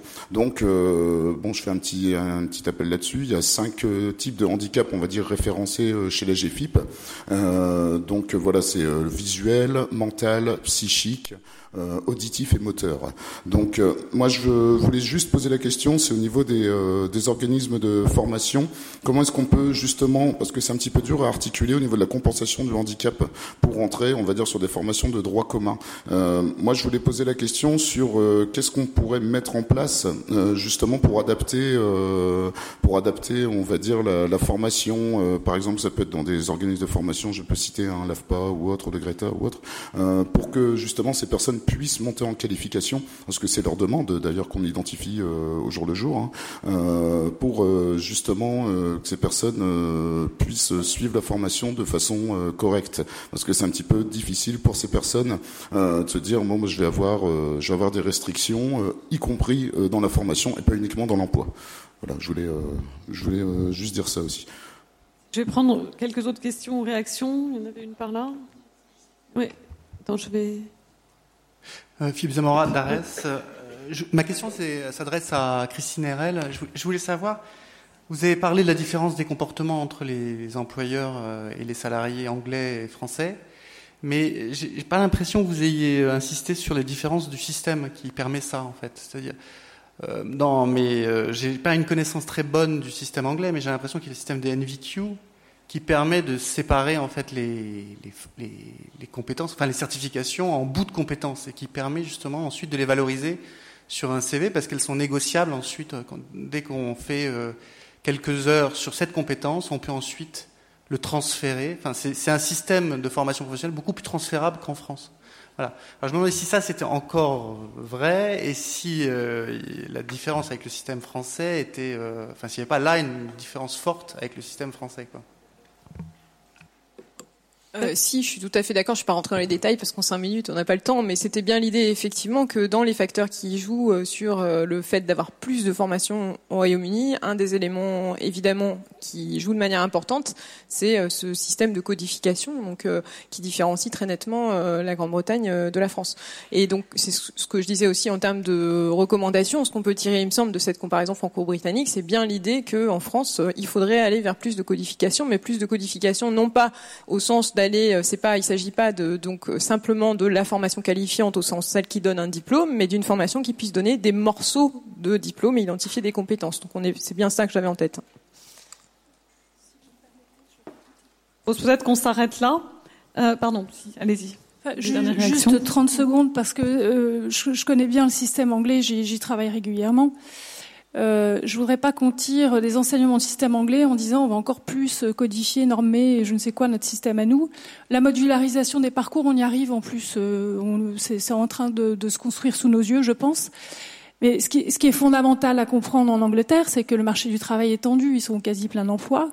Donc il y a les, les, entreprises, dans leur euh, plan pour attirer les talents, sont encore plus poussées à investir dans la formation. Et les salariés anglais qui ont envie de changer d'entreprise beaucoup plus et recherchent beaucoup moins l'emploi à vie qu'en France, sont beaucoup plus motivés aussi pour avoir un parcours de formation parce qu'ils pensent tout le temps à l'étape après. Il y a une culture et un rapport à la formation qui a rien à voir et pour moi, la clé, elle est là euh, nulle part ailleurs.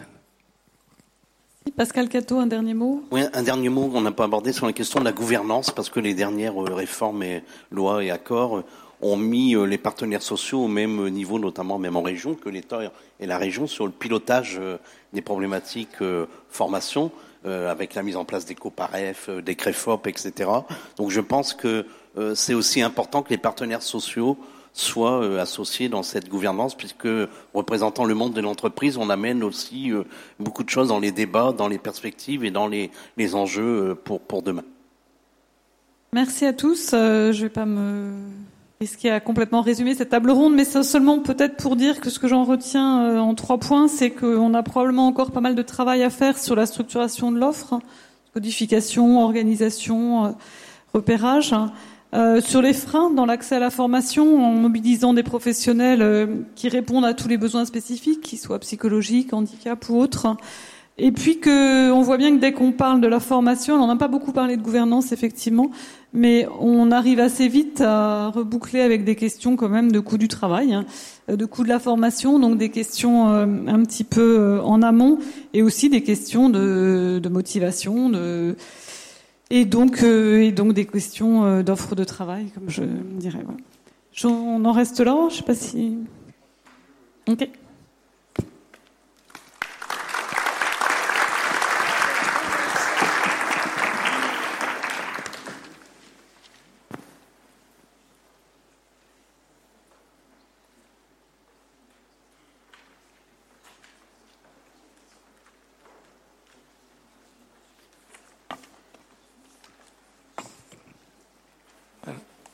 Alors, j'appelle les autres intervenants pour cette deuxième euh, table ronde. Euh, donc, est-ce que Charlotte Dudignac?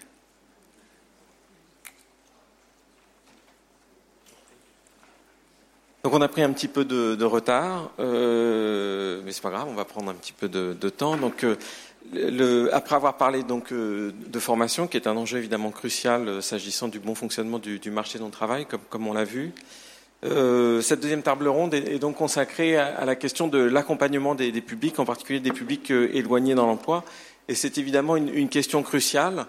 Euh, en France, euh, c'est une question cruciale évidemment à la fois parce que le, à cause du niveau de, notre taux de chômage, mais également pour, pour deux autres raisons. D'une part parce qu'on sait que notre marché du travail aujourd'hui est caractérisé par une certaine dualité et qu'une une, une part de des, des, individus qui se portent sur le marché du travail, en fait, euh, sont un peu piégés dans, euh, dans, des mouvements d'aller-retour entre emploi, chômage et, inactivité. Et lorsqu'ils trouvent un emploi, bien souvent, ce sont sur des emplois courts et même de plus en plus courts. Donc c'est une première raison pour laquelle la question de leur accompagnement se pose. Et la deuxième, la deuxième raison, c'est évidemment parce que le chômage, ça a été dit, touche de façon très inégale les, publics et certains publics sont plus éloignés dans l'emploi. Alors il y, a une difficulté d'accès à l'emploi pour certains jeunes, en particulier les non qualifiés mais également euh, en France le, taux de chômage de longue durée, c'est-à-dire les gens qui sont au chômage depuis plus d'un an, est important. Euh, aujourd'hui, euh, l'INSEE, par exemple, estime à 1,2 million de, personnes qui sont, au, chômage depuis plus d'un an. Donc, face à cette question, on, a donc réuni un, panel de personnes qui, vont faire part de leur expérience en matière d'accompagnement. Euh, et, en particulier de, la façon d'accompagner des publics euh, au profil euh, varié. Je vous propose tout de suite de, commencer avec Marc Godefroy, qui est coprésident de la REFI, donc une association régionale des missions locales, et qui va nous parler, bien sûr, de l'accompagnement des jeunes dans l'emploi, et peut-être faire part de son expérience quant à la mise en place de, la garantie jeune. Oui, alors effectivement, peut-être pas en, vraiment en faisant part de l'expérience, parce que il y a plusieurs euh, collaborateurs de missions locales qui se sont exprimés, qui ont exprimé de façon très vivante l'espèce d'impasse dans laquelle ils sont euh, travaillés par moment. Donc effectivement, le point de vue, c'est d'être président de l'association régionale des missions locales, des maisons de l'emploi, des plis. Donc la question, c'est que qu'est-ce que les territoires et leurs élus euh, peuvent faire avec les outils locaux pour améliorer l'accès à l'emploi? Quelques préalables. D'abord, euh, on l'a dit, euh, l'action de l'emploi est une question macro et là-dessus, les élus locaux ne peuvent rien. C'est-à-dire que la croissance, c'est pas eux qui la décident. Et donc, euh, notre travail le plus important, je pense, c'est à emploi donné dans la réégalisation des chances par rapport à des publics qui sont très en inégalité devant les chances d'accès. Le deuxième remarque, le, marché du travail est trial, les exclus, les précaires, les sécurisés, c'est noté dans vos notes, mais euh, je voudrais dire que la césure culturelle et sociale entre euh, le candidat à l'emploi et le monde de l'entreprise est violente. C'est-à-dire que quand on n'est pas dans l'entreprise, on est violemment hors de l'entreprise et que euh, est absolument dans euh, le néant. C'est-à-dire qu'on est là dans, l'incompréhension, dans l'incapacité à se situer dans un monde du travail, à comprendre que euh, couper des choux c'est important. Ben, pour le comprendre, il faut essayer. Pour voyez, je veux dire que cette césure est, violente. Que troisièmement, la, la question du retour à l'emploi ne peut pas être résumée à la motivation du candidat. Hein, on le dit trop, il il serait pas assez motivé. Il doit être compétent, motivé, disponible, actif, mobile, certes. Mais euh, c'est l'internalisation de ce problème qui fait que des dépressions sont multiples sur ce sujet. Hein, les gens, quand ils sont dans l'impasse et qu'on leur dit à, longueur de journée que c'est de leur faute, ils sont euh, extrêmement euh, déboussolés. Donc, la réussite dans l'emploi dépend, à mon avis, j'espère à notre avis, autant du cadre d'accueil et d'exercice de la mission que de la compétence de celui qui la réalise. C'est-à-dire que l'entreprise est aussi responsable de euh, la question de l'intégration dans l'emploi que euh, le demandeur lui-même. Il ne s'agit pas de dire qu'il est irresponsable, il s'agit de ne pas le ramener à une, à une responsabilité isolée. Il nous faut progresser collectivement dans l'idée que nul n'est inemployable. On a quand même ce sentiment global que euh, partie de la population est définitivement hors sujet. Nous ne pouvons pas, ni politiquement, ni socialement, ni éthiquement, accepter cette idée. Mais ça engendre une responsabilité collective extrêmement euh, délicate. Sixième point, la mise en concurrence des candidats, la mise en concurrence sauvage des candidats est extrêmement invalidante pour les publics fragiles. Donc il faut trouver des dispositifs dans lesquels cette mise en concurrence n'est pas euh, la règle, même si euh, on entend à longueur de discours qu'il faut être meilleur que les autres. Soit, mais quand on est faible, on ne peut pas être meilleur que les autres. Donc il y a un, dispositif qui doit permettre de le faire. Alors les, leviers d'action, deux idées simples. Un, euh, l'accompagnement est indispensable. Le, jeune ou la, personne en situation de fragilité peut être autonome, mais elle doit être accompagnée. Et c'est euh, euh, la qualité de cet accompagnement. C'est un accompagnement à la fois individuel et collectif. C'est ce que euh, nous donne la garantie jeune comme comme appréciation. La garantie jeune, je peux vous le dire, je crois ne pas trahir l'idée de, des collègues en disant que c'est un excellent dispositif. Il est trop marginal, pas assez massif, mais il est excellent à la fois dans la dualité individuelle et collective et dans la mise en situation d'entreprise, parce que l'accompagnement est indispensable. Première remarque. Et deuxièmement, tout ce qui va euh, concourir à euh, réduire la fracture entre le monde du travail, de l'entreprise, de, l'activité, du réel, du réel euh, productif, si j'ose dire, hein, ou du réel professionnel, et l'individu est absolument indispensable. Or, aujourd'hui, donc, il faut créer des ponts absolument euh, visible, compréhensible entre ce monde du travail et de l'entreprise et euh, les candidats qui aujourd'hui sont quand même candidats, ils se disent tous je veux travailler, mais ils n'ont aucune faculté à le faire. Cette double exigence, accompagner, mais aussi impliquer l'entreprise et le monde du travail dans la logique d'intégration, c'est une exigence qui est ancienne, le rapport Schwartz en parlait déjà, et qui, à mon avis, ne changera pas dans les 20 ans qui viennent, puisqu'on se place dans les 20 ans qui viennent. Et donc, euh, il faut arrêter de dire qu'il faudrait préparer les personnes à être au seuil de l'entreprise, performants, mobiles, motivés, etc., et que l'entreprise se charge du reste. Non. Je pense l'entreprise est co-responsable de la façon dont on va intégrer, former, accueillir, accompagner euh, les, les, personnes. Et enfin, euh, deux idées, peut-être. Euh, que je, suggère, enfin, que l'expérience nous conduit à, proposer et qui n'est pas partagé avec euh, mon réseau, donc je vais peut-être surprendre. Mais je fais volontiers la comparaison entre le campus d'une grande entreprise qui est un, endroit, une modalité par laquelle tous les salariés qui arrivent dans l'entreprise, qui bougent dans l'entreprise, qui se forment dans l'entreprise, qui s'informent sur l'entreprise, qui s'orientent dans l'entreprise, passent par ce campus d'entreprise. Et les grandes entreprises ont cette faculté de soigner leurs salariés du point de vue de leur mobilité interne notamment, et même du point de vue de l'accueil des salariés quand ils arrivent de l'extérieur par des campus qui les soignent, j'allais dire, dans leur façon de prendre place dans l'entreprise, puis d'y rester, puis d'y évoluer, puis d'y changer.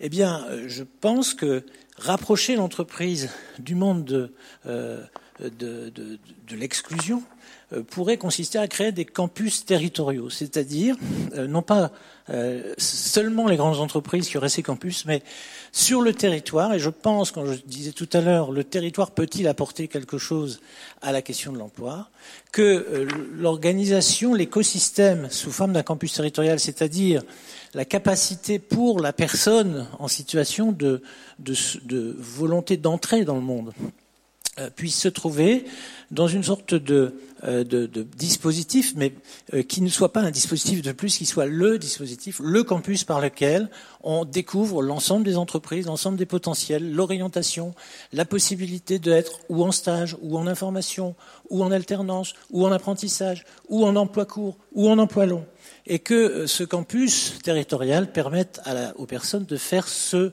cet itinéraire euh, intuitif dans un écosystème complexe. Complexe, c'est complexe, Madame Charbonnier. On ne peut pas dire c'est simple, c'est complexe. Et l'accompagnement est un problème complexe. Alors créons euh, cet écosystème complexe tout en le faisant gouverner par les territoires, donc les élus locaux, mais aussi les organisations syndicales, les entreprises elles-mêmes, qui doivent en être des co-gouvernants, et euh, les acteurs de l'emploi local ou de la formation locale, qui doivent en être des composantes. Les outils territoriaux qui ont été créés avaient cette ambition, mais ne l'ont pas réussi. Ça reste à faire, et donc euh, n'ont pas réussi complètement, disons. Et ça reste à faire. Je pense que dans cette direction, il y a euh, à réfléchir à ces campus territoriaux de coopération euh, pour permettre aux personnes en situation d'isolement de se trouver concernées par la dynamique économique, la dynamique professionnelle et l'entrée dans ce monde avec itération, droit à l'échec, droit à l'aller-retour, droit au changement, mais dans une certaine sécurité. La conclusion, c'est que dans ce campus territorial, je crois qu'il faut un statut, c'est-à-dire euh, une rémunération, une indemnisation, quelque chose qui fait que même si on n'est pas encore dans l'entreprise, on est déjà citoyen économique et que euh, on dispose d'un revenu qui permet de stabiliser et de sécuriser la suite du parcours, mais aussi d'être exigeant à l'égard de la suite de ce parcours. Voilà ce que je voulais dire en quelques mots. Merci beaucoup. Euh, et merci pour cette intervention qui, souligne euh, effectivement la, complexité euh, euh à, laquelle nous, nous, faisons face pour, accompagner les, demandeurs d'emploi avec les différents acteurs. Et justement, euh, j'ai envie de, de, poser la question de savoir, à, côté de l'accompagnement de l'emploi qui, implique évidemment le niveau national et le niveau régional, il y a également euh, les acteurs de la, société civile. Nous avons avec nous Vincent Godbout, euh, délégué général de Solidarité Nouvelle face au chômage. Et je pense qu'il va avoir à cœur nous, nous présenter euh, le type d'accompagnement et, la, la, place que, peut prendre la société civile pour aider euh, à faciliter l'accompagnement des, demandeurs d'emploi. Oui, bonjour. Euh, merci beaucoup de l'invitation.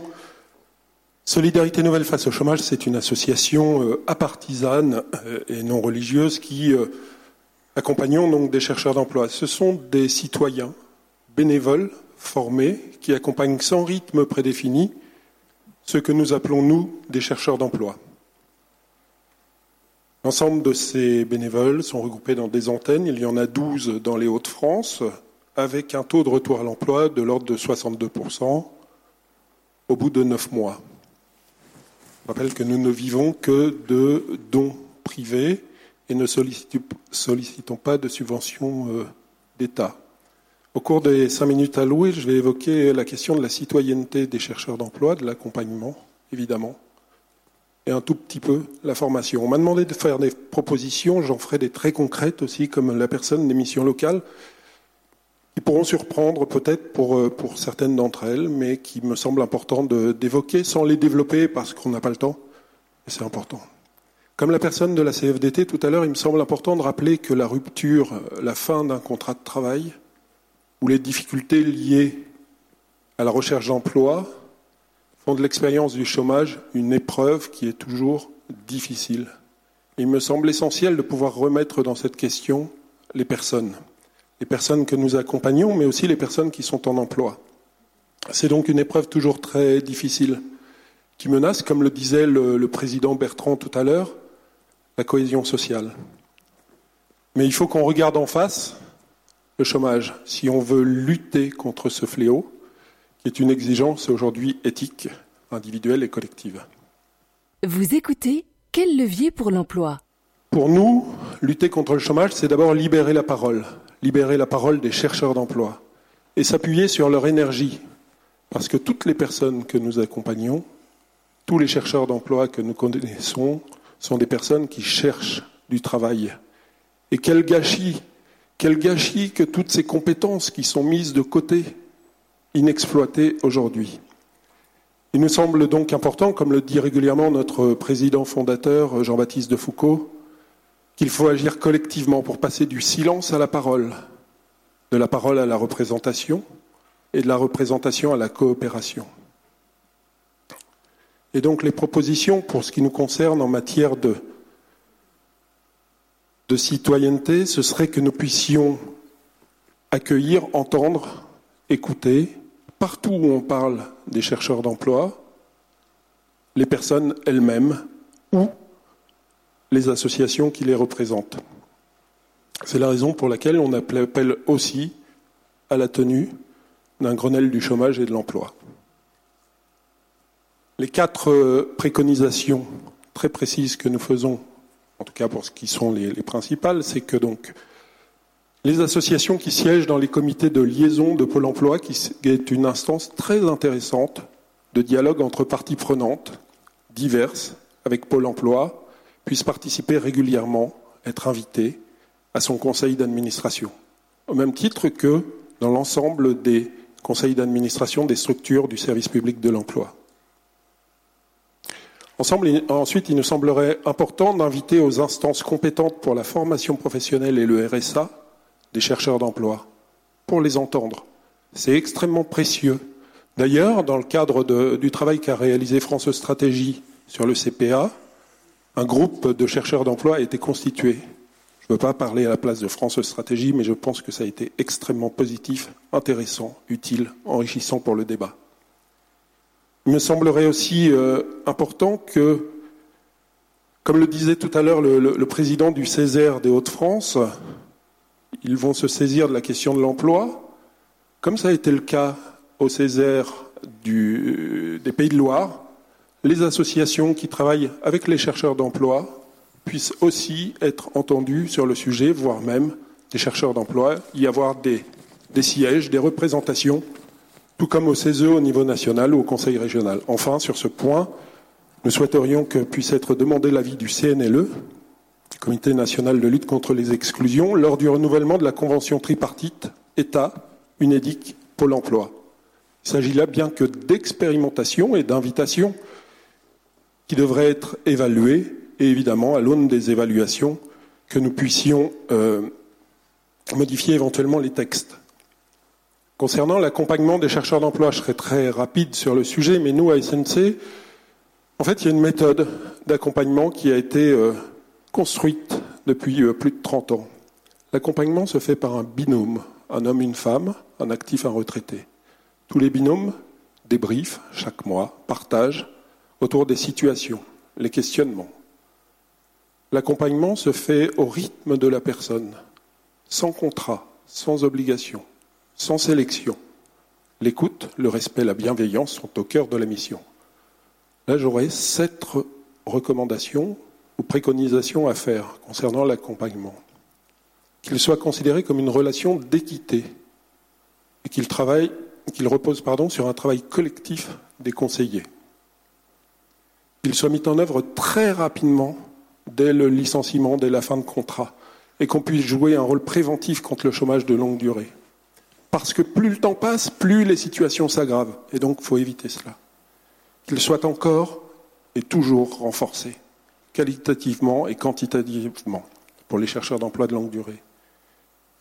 Qu'il soit aussi maintenu pendant les périodes de formation, parce qu'aujourd'hui on constate que pendant les périodes de formation, les personnes ne sont plus accompagnées. Qu'il se prolonge aussi lorsque les personnes reprennent l'emploi, retrouvent le chemin de l'emploi, et donc que cet accompagnement se maintienne pendant les premiers mois, au moins la période d'essai. Et puis peut-être je vais peut-être surprendre, mais qu'un accompagnement, notamment pour les dirigeants de PME ou de TPE, soit aussi mis en place, parce que, comme le disait la personne des missions locales, c'est une responsabilité qui doit être partagée. Et si nous avons des dirigeants de TPE qui sont d'excellents techniciens, peut-être qu'en matière de gestion de ressources humaines, c'est plus difficile dans certains cas. Et je suis certain, convaincu, aujourd'hui, que certains acteurs consulaires, notamment, sont prêts à jouer ce jeu de l'accompagnement pour, euh, euh, faire rentrer des personnes qui sont au chômage de longue durée. Ensuite, on en parle peu. Jusqu'à présent, je vous ai parlé que de l'emploi ordinaire, mais il est quand même très surprenant que, pendant, que pour la majorité des contrats aidés, il n'y a pas d'accompagnement. Et au terme de la majorité de ces contrats aidés, finalement, il n'y a que 20% des personnes qui prennent le chemin de l'emploi. C'est dommage. Il y a sûrement quelque chose à réfléchir sur ce point. Enfin, que soit euh, travailler une vraie logique de complémentarité entre les acteurs professionnels, les acteurs du service public de l'emploi, celles des associations qui interviennent en appui des chercheurs d'emploi. Et c'est dans ce cadre qu'on préconise la tenue d'une conférence de consensus sur l'accompagnement au niveau national, bien sûr, mais aussi, pourquoi pas, au niveau territorial. Pour la formation, j'en termine puisque ça a été très largement abordé. J'ai huit actions qui nous semblent prioritaires parce qu'il nous semble aujourd'hui que seulement un chercheur d'emploi sur dix qui bénéficie d'une formation, c'est quand même pas normal. C'est quand même pas normal. Il nous semble important, au-delà des, des programmes actuels, que plus d'une formation sur deux débouche sur un retour à l'emploi ordinaire. Aujourd'hui, ce retour à l'emploi ordinaire à l'issue d'une formation est encore euh, insuffisant. Alors ça pose plein de questions. Pour autant, et ça rejoint aussi évidemment l'accompagnement, nous souhaiterions que les formations soient mieux ciblées vers ceux qui en ont le plus besoin. En réallouant, par exemple, des budgets de l'AIF, l'aide individuelle à la formation. Que les acteurs du service public de l'emploi aient les moyens d'assurer le conseil et le suivi des chercheurs d'emploi en matière de formation et d'orientation. Notamment, accompagner les personnes à l'usage du compte personnel formation du CPF, qui aujourd'hui est une usine à gaz trop complexe en particulier pour les chercheurs d'emploi. Que chaque chercheur d'emploi puisse aussi avoir la parole et puisse élaborer librement son plan de formation, évidemment en concertation étroite avec son conseiller. Que soit renforcée l'efficacité de la formation par une évaluation qui soit systématique, que soit assouplie pendant la période de chômage les conditions d'abondement, et j'ai été très heureuse d'entendre tout à l'heure la présidente du, Conseil régional euh, évoquer ce point, mais il faut vraiment que ce soit un système qui soit assoupli, cette question d'abondement. La mutualisation des formations entre régions. Aujourd'hui, est-ce que quelqu'un qui habite une autre région que les Hauts-de-France peut y venir en formation ou pas? Il doit certainement y avoir une mutualisation de l'offre qui est faite avec un système de péréquation à mettre en place, mais que la procédure de VAE soit simplifiée, qu'elle soit gratuite pour les chercheurs d'emploi, que les formations soient plus souvent mixtes, chercheurs d'emploi et salariés. Voilà les préconisations rapides, euh, très synthétiques que, nous faisons à SNC.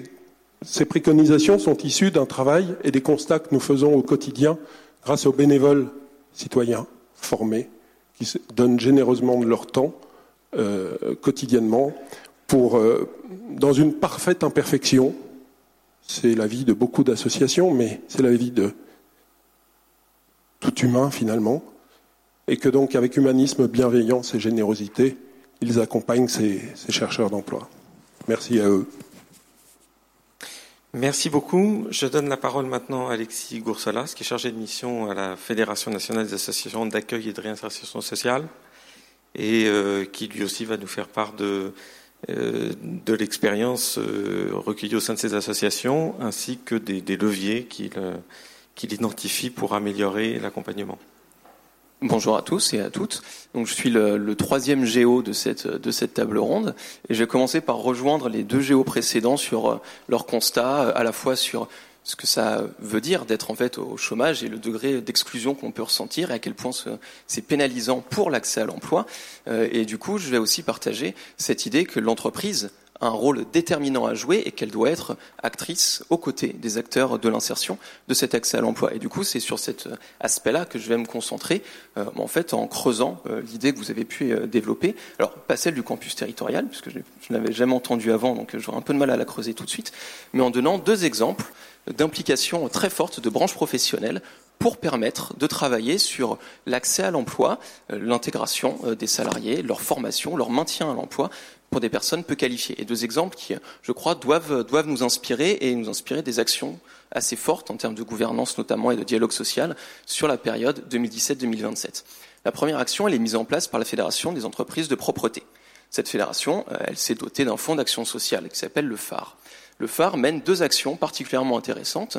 La première, c'est qu'il outille les entreprises de la propreté à travailler sur les partenariats avec les structures d'insertion par l'activité économique, les partenariats avec les structures du monde du handicap et aussi la réponse aux clauses sociales dans les marchés euh, publics. Ça veut donc dire que le phare, de lui-même, a choisi d'apporter des informations, une sensibilisation, des outils et des contacts pour que ces entreprises puissent travailler avec le secteur de l'insertion. Et deuxième élément, euh, le phare, la branche de la propreté en général, fait une promotion très forte d'un dispositif dont on a entendu parler euh, tout à l'heure, les GEC. Les GEC, ce sont donc les groupements d'employeurs pour l'insertion et la qualification. Ce sont donc des groupements d'employeurs qui, en fait, utilisent le contrat de professionnalisation, principalement, pour recruter des personnes éloignées de l'emploi, peu qualifiées, les mettre à disposition des entreprises adhérentes au groupement d'employeurs et euh, organiser leur accompagnement dans l'entreprise et au sein du groupement en lui-même, et le parcours de formation qui va avec le contrat de professionnalisation pour qualifier les personnes et leur permettre d'être recrutées ensuite par l'entreprise. Donc on a là une démarche très forte et très volontariste d'entreprise pour, travailler sur cet accès à l'emploi et à la formation. Et la branche de la propreté euh, rassemble aujourd'hui 11 GEC et euh, les portes, les animent pour pouvoir euh, creuser euh, ces questions et arriver à, impliquer l'ensemble du coup des entreprises dans cette, dans cette démarche d'accès à l'emploi pour les personnes qui en sont très éloignées. Ça, c'est un premier exemple qui est déjà très intéressant à retenir. Un second exemple, c'est celui du travail temporaire. Le travail temporaire, c'est lui aussi doté, ça a même été, je crois, le premier à, se doter de, de cet outil, d'un fonds d'action sociale, le fonds d'action sociale du travail temporaire. Ce qui est très intéressant avec ce fonds d'action sociale, c'est qu'il intervient pour les personnes qui sont salariées du travail temporaire. Et ce qu'il propose, en fait, c'est une batterie d'aides financières ou d'outils ou d'accès à des dispositifs et à des conseils aux salariés du travail temporaire qui sont menacés par des problèmes périphériques à l'emploi, qui sont menacés par ces problèmes, c'est-à-dire menacés de perdre leur emploi. Donc concrètement, le Fonds d'action sociale du travail temporaire organise des conseils sur les problématiques d'hébergement, de logement, finance des places euh, de mode de garde, des places en crèche ou d'autres modalités de garde, euh, et travaille également sur la mobilité. Donc du moment qu'on est salarié du travail temporaire et qu'on rencontre ces difficultés-là, on peut solliciter une aide de la branche via ce fonds d'action sociale. C'est donc un deuxième exemple que je trouve très intéressant, puisqu'il montre bien à quel point la branche d'elle-même a choisi de se préoccuper de cette question et de finalement comment je facilite le maintien en emploi de personnes peu qualifiées. Alors, ces deux branches, évidemment, euh, ont beaucoup de personnes peu qualifiées dans les profils qu'elles recrutent, donc elles sont peut-être plus concernées que d'autres, mais je trouve quand même très intéressant de noter qu'elles les ont vraiment structurées et complètement intégrées dans leur fonctionnement.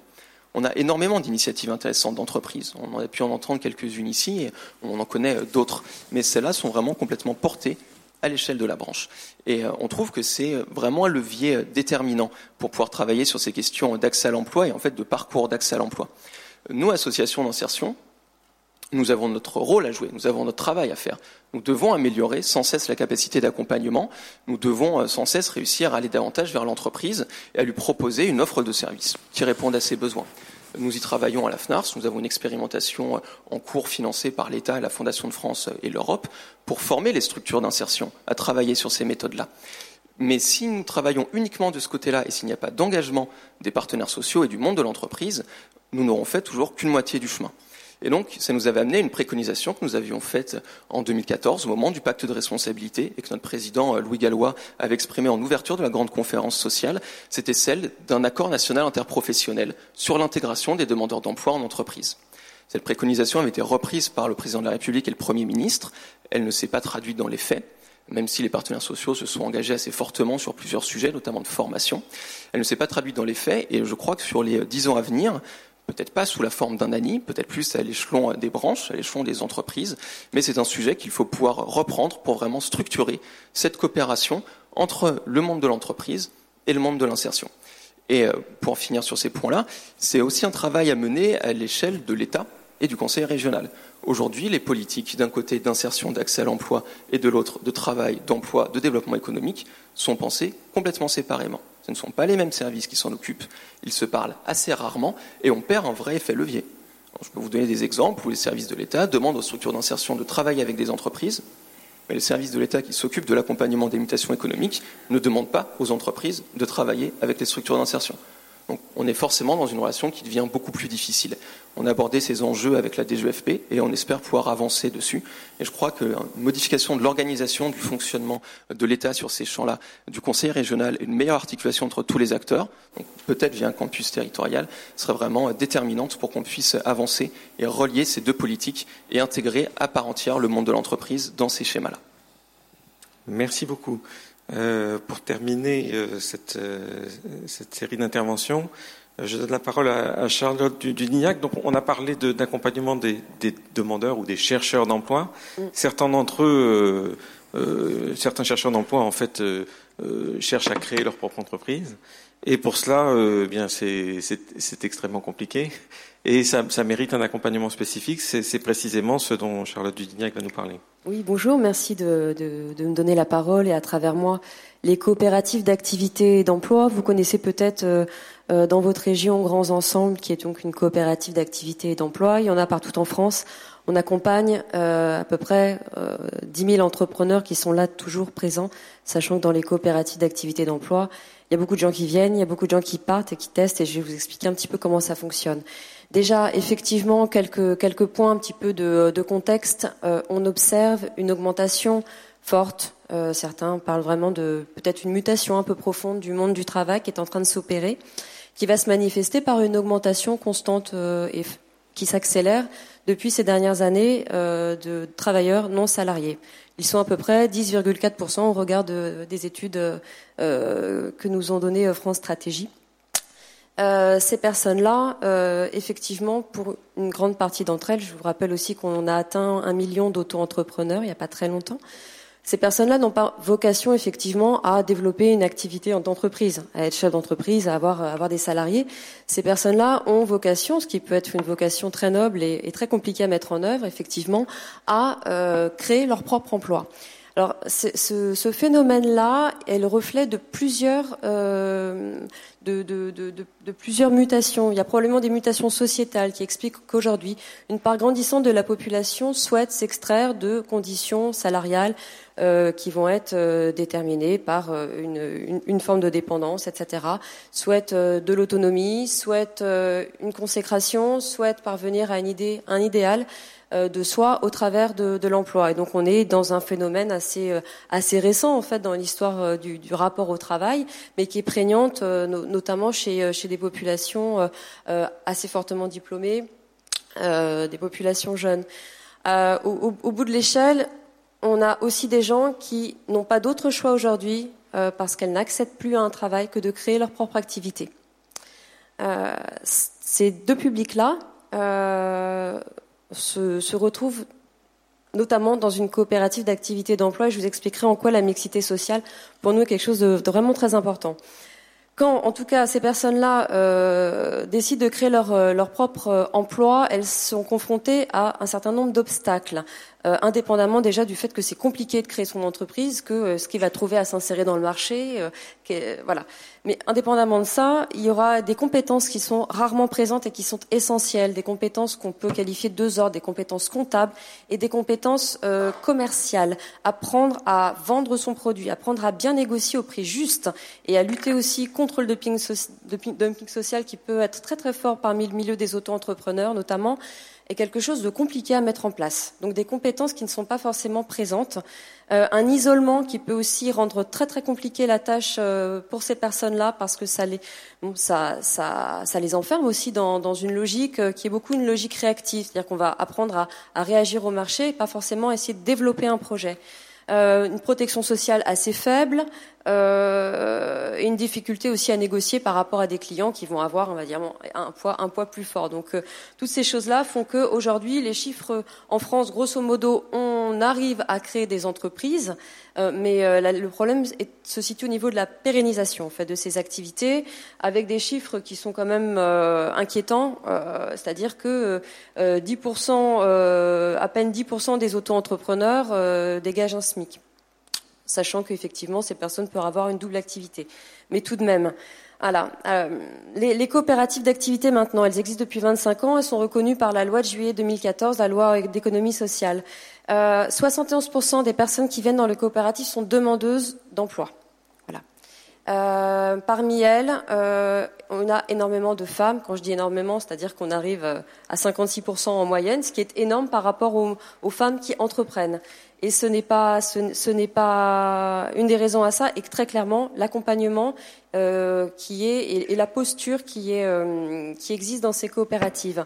Euh, il y a aussi une grande variété de personnes et ce qui est important, euh, c'est que ces personnes-là, euh, quel que soit leur, leur, leur, leur passé, quel que soit leur diplôme, même si nous sommes effectivement confrontés à un public qui a plutôt des diplômes, donc on pourra peut-être dans un autre temps, je ne sais pas si on aura le temps aujourd'hui, mais de parler des, personnes qui n'ont pas de diplôme, qui, ce qui nécessite grosso modo de pouvoir avoir des dispositifs plus innovants, moins institutionnalisé, avec un travail vraiment, vraiment sur le long terme avec les associations locales. C'est des choses qu'on met en place, mais qui demandent un petit peu de temps et, euh, vraiment un dispositif particulier. Euh, quoi qu'il en soit, ce qui se passe en coopérative peut être aujourd'hui euh, élargi à nombreuses personnes. Qu'est-ce qui se passe? Au niveau de l'accompagnement, on a aussi des spécificités. On travaille depuis euh, un entrepreneur qui arrive va travailler, va être accompagné depuis son vécu, depuis son activité, c'est-à-dire qu'il ne va pas commencer à faire une étude hors sol de projection de son activité dans les trois ans. Il va commencer tout de suite là où il en est. Euh, et c'est vraiment, c'est un petit peu l'idée de dire que pour devenir entrepreneur, il faut commencer par l'être. Et en étant entrepreneur, en commençant à acquérir, on va dire, des compétences très concrète parce qu'on a son activité, on a son projet et on va le tester. C'est là que des certaines choses se mettent en place et, euh, des principes, on va dire, de, capitalisation des savoirs va, pouvoir se mettre en place. C'est très opérationnel, donc c'est aussi sur le long terme. L'accompagnement la, se fait en création post-création. C'est pas quelque chose qui est, on va dire, euh, du saupoudrage. Euh, c'est aussi une mixité de formes d'accompagnement, c'est-à-dire que euh, la personne va être, va avoir des entretiens individuels et va avoir des ateliers collectifs où elle va se trouver aussi avec les autres entrepreneurs.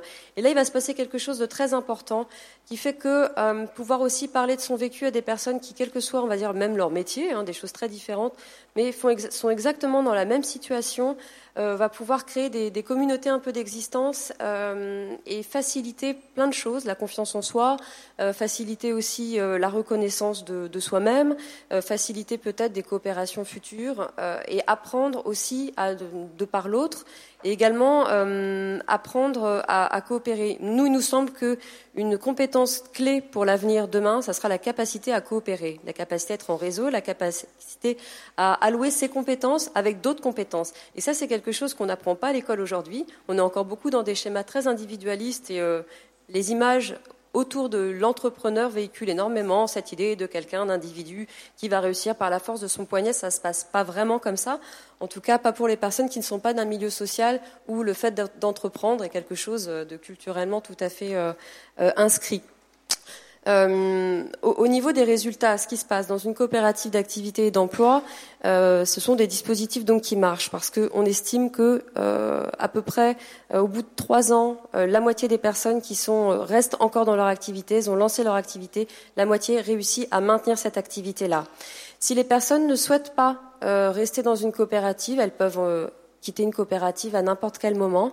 Euh, la, plus, la moitié, un quart d'entre elles créent leur propre entreprise, c'est-à-dire qu'elles ont eu besoin d'un SAS pour imaginer de créer une SCOP, une, une SARL, que sais-je, et 25 euh, retrouve un emploi. Ça, c'est important et ça montre aussi les liens de porosité aujourd'hui qui existent entre salariat et entrepreneuriat. On sait que les parcours deviennent de plus en plus discontinus, que demain, euh, on aura peut-être plusieurs emplois, euh, nos enfants auront plusieurs emplois dans, dans leur vie ou qu'on sera salarié, puis entrepreneur, puis à nouveau salarié. C'est ce qui se passe. Et le fait de passer par une situation où on est accompagné, où on a un projet, où on le teste, où on se lève tous les matins, où il y a des gens qui sont là pour, pour accompagner, fait qu'on se met dans une posture différente qui augmente l'employabilité.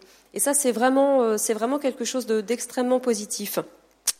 Voilà, euh, il y aura encore, mmh. euh, encore beaucoup de choses à dire certainement.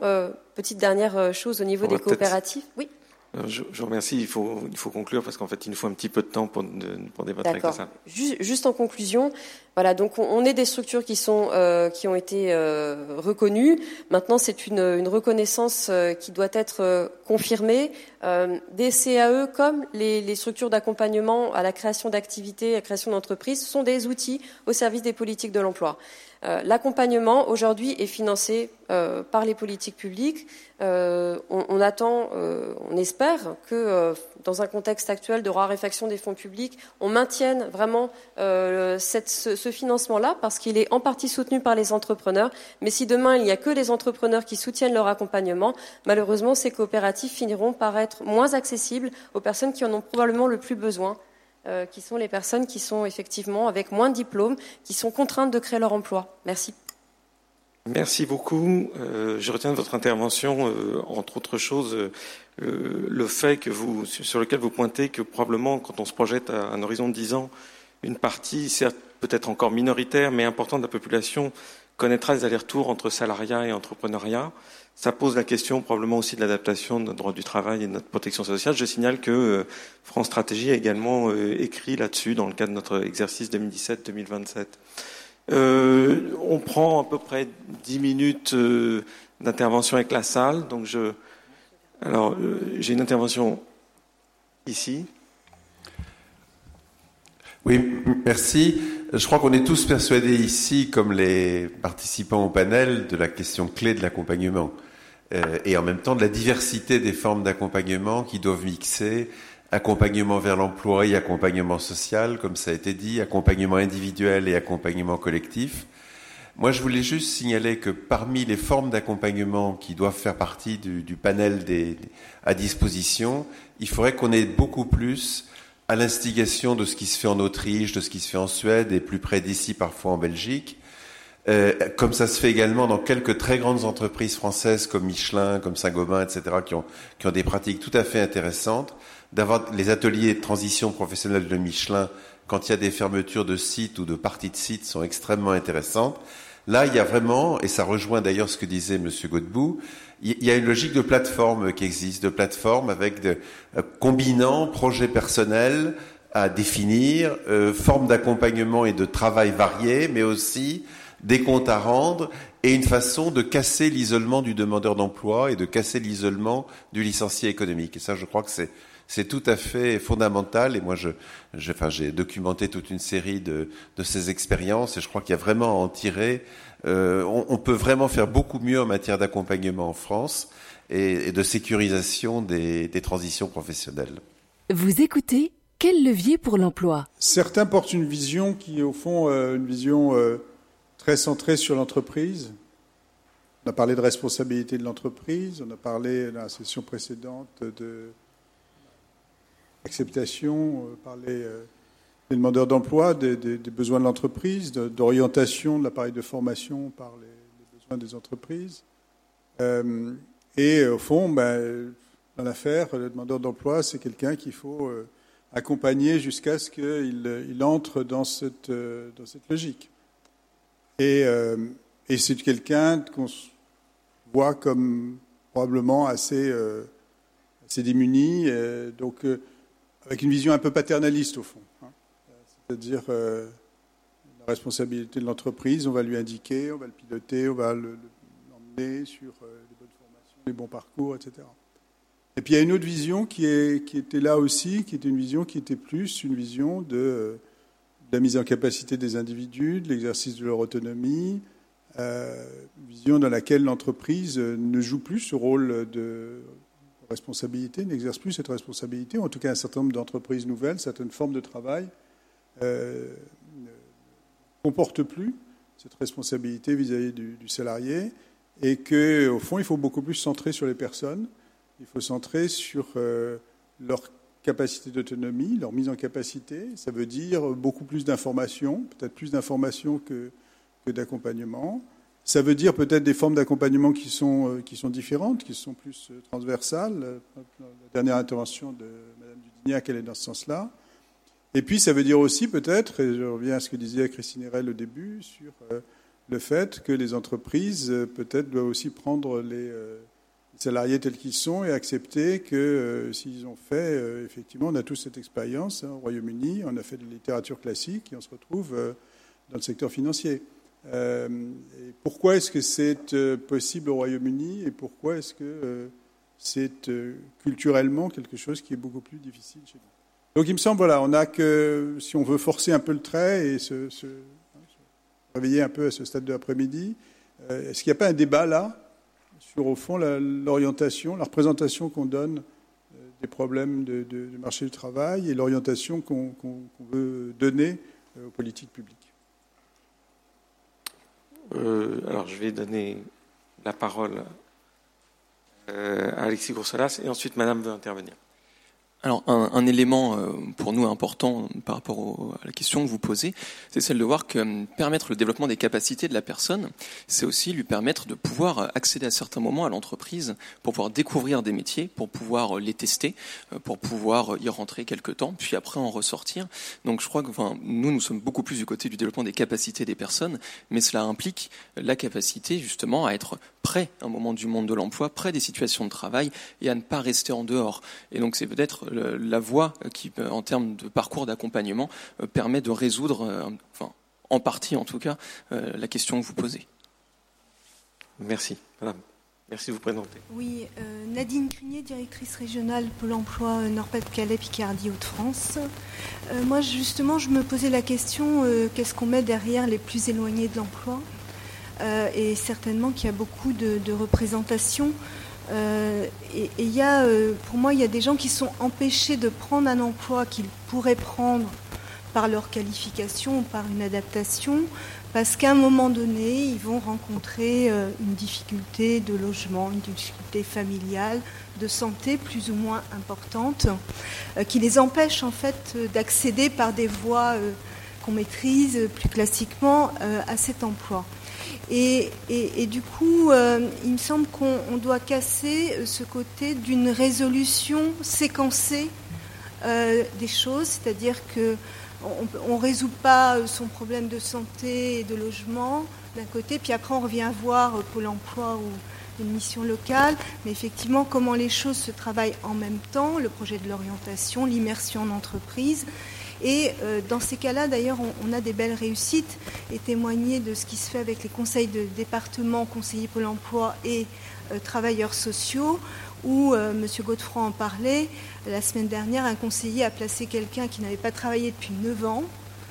Et effectivement, c'est cette conjugaison d'expertise, parce qu'un conseiller ne peut pas détenir qu'il soit à la mission locale ou dans d'autres structures, toutes les expertises. Mais en tout cas, c'est cette alliance qui a permis le retour à l'emploi, l'explicitation aussi au chef d'entreprise de la situation, mais aussi des avantages qu'il avait à prendre cette personne qui a des qualités, hein, tant professionnelles qu'humaines. Et, je ferai aussi, euh, on, euh, a la chance euh, avec aussi des entreprises de, l'insertion par l'activité économique d'expérimenter dans cette région la prestation de suivi dans l'emploi. Donc c'est ce continuum en fait pour éviter la rupture Hein, sur des publics plus éloignés. Alors, il faudrait les qualifier, mais on n'a pas le temps. Et, limiter euh, et, intervenir dans ce dialogue qui ne se fait pas toujours. Hein. on en parlait pour une TPE, PME, entre un salarié qui a intégré euh, un, chef d'entreprise ou, un, responsable de l'atelier, et puis qui est cet accompagnement euh, pour que les gens parlent et euh, résolvent ensemble les, problèmes. Donc je crois vraiment euh, au fait qu'il faut trouver, alors est-ce que c'est des campus territoriaux, mais en tout cas, il y a, la nécessité d'avoir des compétences plurielles au même moment euh, et, ne pas scinder, ne pas séquencer et, se renvoyer les personnes. Au final, c'est pas très joli, mais c'est souvent ce qu'elles ressentent en fait. Merci beaucoup. D'autres interventions dans la salle? Oui, là-haut. Merci. Marie Lemoine, donc je représente euh, l'URIOPS, qui est une, association qui rassemble euh, les associations du secteur de la santé, du médico-social et du social. Euh, alors je vais essayer de ne pas paraphraser les, intervenants. D'ailleurs, je les remercie pour leur prise de parole. Euh, aujourd'hui, la situation de l'emploi est un facteur majeur d'exclusion. Donc aujourd'hui, on a collectivement, et je dis bien collectivement, chacun à sa place et avec ses capacités, à faire face à une double responsabilité. La première, c'est d'accompagner chaque personne en lui donnant les moyens d'accéder et de se maintenir à un emploi décent et de qualité. C'est-à-dire respectueux d'une volonté d'un temps de travail, d'un projet professionnel, d'accéder, de monter en compétences, euh, donc d'accéder à la formation professionnelle. Derrière ça, c'est accompagner à l'évolution professionnelle. On a parlé tout à l'heure de trajectoire, de parcours, euh, de perspective. Je pense qu'aujourd'hui, euh, les demandeurs d'emploi, les personnes qui sont en fragilité aujourd'hui dans leur emploi ou justement en fragilité face à l'emploi ont besoin qu'on leur donne des perspectives. Euh, c'est également accompagner les changements de parcours, les réorientations. On a des moments fondamentaux, en tout cas à enjeux forts, qui sont des moments de rupture dans les parcours et où on a en effet soit à les anticiper au maximum, soit être présent le plus rapidement possible pour éviter la dégradation des situations. On doit également avancer sur l'articulation entre la vie personnelle et la vie professionnelle, sur la base des réalités de vie. On l'a dit, euh, les parcours ne sont pas linéaires, les réalités de vie évoluent aujourd'hui très rapidement. Euh, on a des familles monoparentales, des jeunes, des seniors. On doit prendre en compte toutes ces réalités, des, des travailleurs précaires aujourd'hui, euh, donc c'est comment on, identifie les réalités de vie et on justement fait évoluer l'accompagnement pour y répondre. Parler emploi, c'est aussi parler des périodes de non-emploi. Et donc là, je pense que c'est le deuxième enjeu. Euh, c'est agir pour la reconnaissance et l'appartenance à la société en cas de non-emploi. Euh, aujourd'hui, on doit faire en sorte que le non-emploi ne, ne débouche pas sur des situations d'exclusion. Et donc là, on doit venir questionner les revenus de substitution, les niveaux des prestations, et donc là, je renvoie plutôt au rapport CIRUG, euh, mais on doit également se poser la question de la non-discrimination et de la place des personnes dans la société. Il y a de la marginalisation, il y a de la culpabilisation derrière justement euh, tous les discours qu'on peut entendre sur le rapport au travail. Il y a de l'autocensure, du non-recours derrière, euh, où on doit être justement au quotidien avec les personnes pour les accompagner à faire valoir leurs droits et à accéder à un emploi. Et derrière ça, on a aussi la question de la reconnaissance et de la valorisation d'autres formes d'activité. euh, et notamment la valorisation des activités qui contribuent positivement à la société et à la cohésion sociale. Je pense notamment au service civique, à l'engagement bénévole. Il faut continuer de soutenir, continuer de valoriser les compétences qui sont euh, acquises euh, dans le cadre de ces activités. Très rapidement, de ce fait-là, au niveau des, leviers, on, avait identifié un premier levier qui était cet engagement éthique, morale, sociétale, comme vous voulez, à ne laisser personne sur le bord de la route. Toutes les situations doivent être, doivent être appréhendées pour construire une vue d'ensemble. Et c'est collectivement qu'on doit répondre aux enjeux liés à la scolarité, liés au logement, liés à la santé, et qui peuvent être également liés à des populations spécifiques, les jeunes, les seniors ou encore, les seniors, ou encore une fois les familles monoparentales. C'est également inclure dans le débat l'ensemble des employeurs. Alors là, je vais parler pour les employeurs que je connais le mieux, qui sont ceux du champ social, santé et médico-social. On est peu connu comme euh, un secteur employeur, alors qu'on porte des enjeux spécifiques liés à l'emploi, en termes de risques psychosociaux, en termes d'évolution du travail social, en termes d'enjeux éthiques. Je pense également aux artisans ou au maintien des commerces de proximité. Donc c'est comment on va justement inclure dans le débat et dans les réflexions l'ensemble euh, des employeurs. Et là, je, rejoins M. Godefroy, parce que du coup, on avait cette idée de générer des dynamiques euh, porteuses pour l'emploi sur les territoires. Donc, on pensait notamment, euh, on faisait le lien avec les plateformes territoriales du département du Nord qui se mettent en, marche, mais cette idée de, campus territoriaux, à mon avis, devrait faire son, devrait faire son chemin. Euh, répondre à ces enjeux, ça implique également une coordination territoriale des politiques publiques. On doit être dans la transversalité, on doit être dans la coopération multi-acteurs on doit être dans la concertation et l'anticipation. Et enfin, et certainement surtout, c'est faire avec les personnes concernées. On doit faire avec les salariés, avec les demandeurs d'emploi, les jeunes, les seniors, les parents isolés. Parce que l'emploi, ce n'est pas qu'une question économique, c'est bien des enjeux d'équilibre entre les générations, entre les gens, de justice sociale. Et donc là, je rejoins toutes les initiatives qui font qu'on associe au débat, qu'on écoute et qu'on prend en compte les propositions des personnes concernées. On a un exemple au, niveau d'un forum permanent de l'insertion sur la Flandre maritime, donc qui est un forum qui rassemble les personnes qui sont allocataires du RSA, qui a mis en place un groupe de travail emploi et les allocataires ont développé un outil de valorisation de leurs compétences. Elles se sont posé la question, moi, en tant que personne, quelles sont les compétences que je souhaite valoriser? Quelles difficultés je rencontre face à un employeur pour les valoriser? Et de se poser ensemble les questions, bah, ces compétences-là, une fois qu'on les, a identifiées, sur quel type de métier, sur quel type d'activité on peut euh, les, valoriser. Donc ça a ouvert les esprits. C'est un, outil qui se lance là euh, sur, sur ces dernières semaines, qui a été travaillé avec Pôle Emploi, euh, avec le monde de l'entreprise. Et justement, maintenant, l'idée, c'est de faire en sorte que cet outil soit reconnu et utilisé. Voilà, merci. Merci beaucoup. Y a-t-il d'autres demandes d'intervention? Je, crois qu'on arrive à une. Monsieur. Oui, une, petite. Euh, pour rapprocher les deux, peut-être les deux ateliers d'aujourd'hui, vos conférences, euh, avec les propositions qui ont été faites par notre président notamment, M. Godefroy. Moi, je dirige une mission locale donc sur le territoire, parmi les, les 42 missions locales du Nord-Pas-de-Calais Picardie. Et en matière d'accompagnement, nous avons des dispositifs, bien sûr. On l'a rappelé, la garantie jeune, mais on, doit surtout avoir un, programme d'accompagnement unique pour la jeunesse. Et je me disais, euh, depuis une vingtaine d'années, en, en, écoutant vos propos euh, et en voyageant un petit peu, on a parfois des échanges avec les jeunes sur certains pays européens que vous reprenez dans vos études, notamment des jeunes euh, allemands. Madame Charbonnier connaît l'Angleterre, moi je connais l'Allemagne. Et euh, nous avons donc euh, euh, à regarder aussi de près à comment, pour la jeunesse en tout cas, nous intégrons mieux, je dirais, les jeunes dans le monde économique. C'est un choix de société. Tout à l'heure, Mme Charbonnier parlait de la culture. Je pense que c'est fondamentalement une approche culturelle que nous devons avoir. On sépare trop le social et l'économique. Et on sépare trop l'économique du social. On doit rapprocher pour la jeunesse le social et l'économique. Parce que sinon, nous avons un pan de la jeunesse qui manque de réalité concrète face au métier, face aux formations, face à ce qu'on leur transmet et apprend. C'est une question de posture.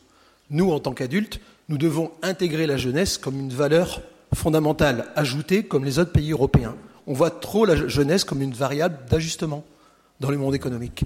Donc ça doit nous interroger sur nos modèles de fonctionnement et d'organisation. Tout à l'heure, la personne référente de la CFDT parlait de la gouvernance. Eh bien, effectivement, comment dans nos organisations, dans, les entreprises et dans les états-unis même publics, on intègre la jeunesse et on l'accompagne en situation réelle pour acquérir des compétences, des savoir-faire et une posture professionnelle.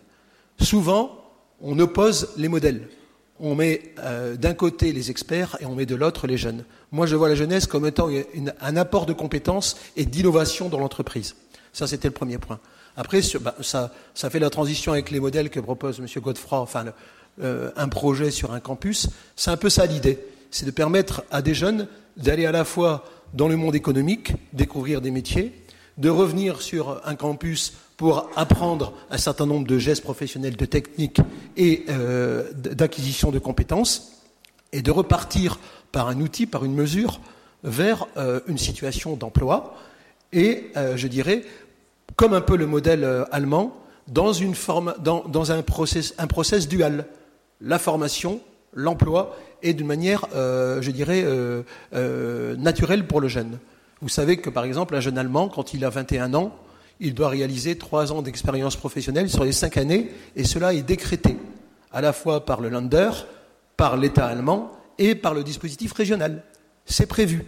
Qu'à l'intérieur il se passe ce qu'il doit se passer, ce n'est pas le problème pour le chef d'entreprise et pour l'accompagnateur. c'est qu'il doit se passer quelque chose, et les trois référents, ils appellent ça les tuteurs, un tuteur euh, pour le jeune quand il est accompagnateur, un tuteur euh, entreprise et un tuteur euh, formateur doivent se mettre ensemble sur le projet du jeune, emploi, formation, pendant ces trois ans. Et là, on commence à avoir des résultats, comme disait la personne du, du, FNARS, je crois, c'est ça?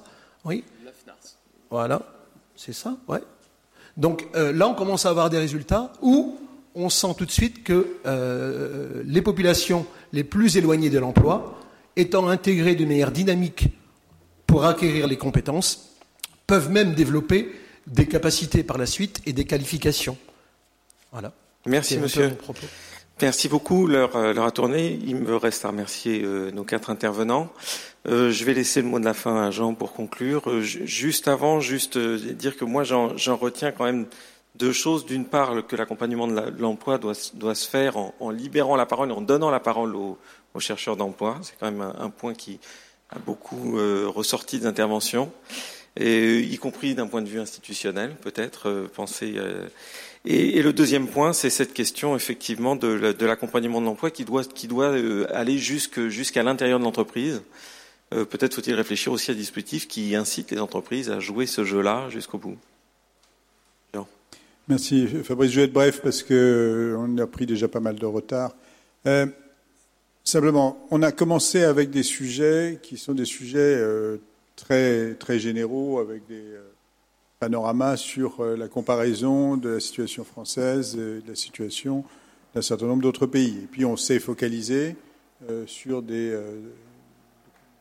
des politiques qui volontairement sont beaucoup plus précises et qui correspondent à des instruments qui, à l'échelon régional, euh, sont des instruments pertinents. Alors évidemment, il faut, euh, il faut articuler les deux. Le fait d'avoir choisi ça ne voulait en, rien dire que euh, les réflexions plus générales sur, sur les politiques, sur l'ensemble des, des, éléments qui, contribuent à cette performance en termes d'emploi qu'on a, qu'on a souligné, n'est pas de mettre ça de côté. Il s'agissait simplement de, mettre l'accent sur cette grille d'analyse et cet échelon d'action. Alors, cette complémentarité, on en a, les deux éléments qu'on a pris sont deux éléments également parmi d'autres au niveau, euh, euh, régional. Euh, j'étais très intéressé par le fait qu'on a mentionné un certain nombre d'éléments périphériques, hein, tout ce qu'on appelle les freins périphériques, qui, sont, qui relèvent d'autres politiques, mais qui sont, importants. il y a aussi, nous avons fait des, travaux, par exemple, sur le fait que euh, on a en France, euh, pour des gens qui ont les mêmes origines sociales, des perspectives euh, de mobilité sociale, d'accession à la formation et d'accession ensuite donc à des emplois beaucoup plus qualifiés, qui sont extrêmement variables selon les, selon les régions, selon les départements. Donc, de ce point de vue-là, la grille territoriale qui a l'air ne pas être, ne pas être pertinente, puisque j'ai dit politique nationale, hein, l'éducation nationale, l'accès à l'université, l'accès aux emplois qualifiés. En fait, la grille territoriale est pertinente. donc, je pense qu'il y a toute une série de, de, dimensions sur lesquelles c'est important de travailler à cet échelon. Alors, Qu'est-ce qu'on peut faire? Je pense que tout ce qu'on a dit était, euh, important. Euh, je voudrais encore une fois mettre en garde sur euh, une idée qui peut découler de, la vision qu'au fond on essaye d'anticiper, on essaye de trouver les débouchés, de définir les débouchés qui correspondent aux besoins de l'économie demain. nous, nous, faisons un, un travail régulièrement de prospective des métiers et des qualifications. Euh, nous le faisons à l'échelle euh, nationale, mais enfin, ensuite, c'est utilisé pour être décliné à l'échelle régionale. Je crois qu'à la fois, c'est un travail utile parce qu'il nous permet de, voir qu'il y a des phénomènes qu'on peut anticiper. On peut anticiper que dans certains métiers, il y a une démographie telle qu'il va y avoir un grand nombre de gens qui vont prendre leur retraite et donc euh, ça va mécaniquement euh, créer un besoin de recrutement qui va être élevé. Et ça, c'est important de le savoir. C'est important que l'appareil de formation le sache. C'est important que tous les acteurs puissent s'appuyer sur une information comme ça.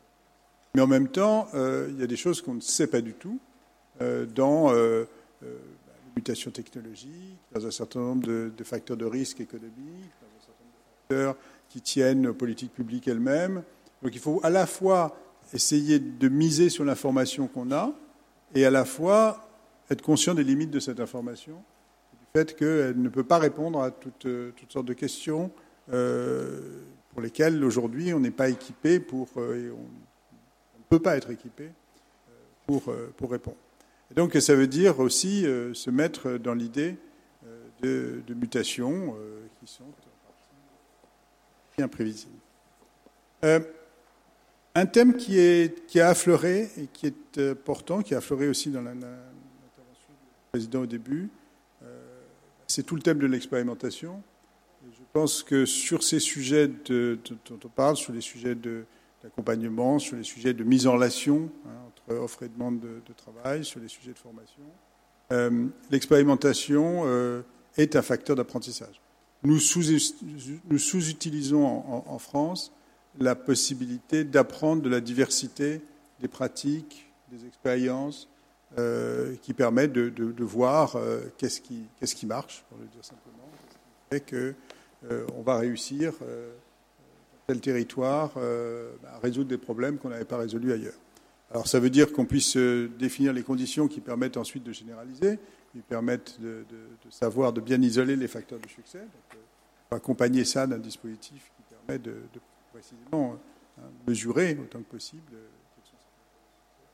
euh, mais, euh, mais, je pense que ça peut être très important. Euh, et je crois que de savoir qu'on travaille à la fois pour son territoire, mais aussi on, on travaille d'une certaine manière quand on travaille pour son territoire, on travaille sur les leçons qu'on peut apporter. c'est important aussi.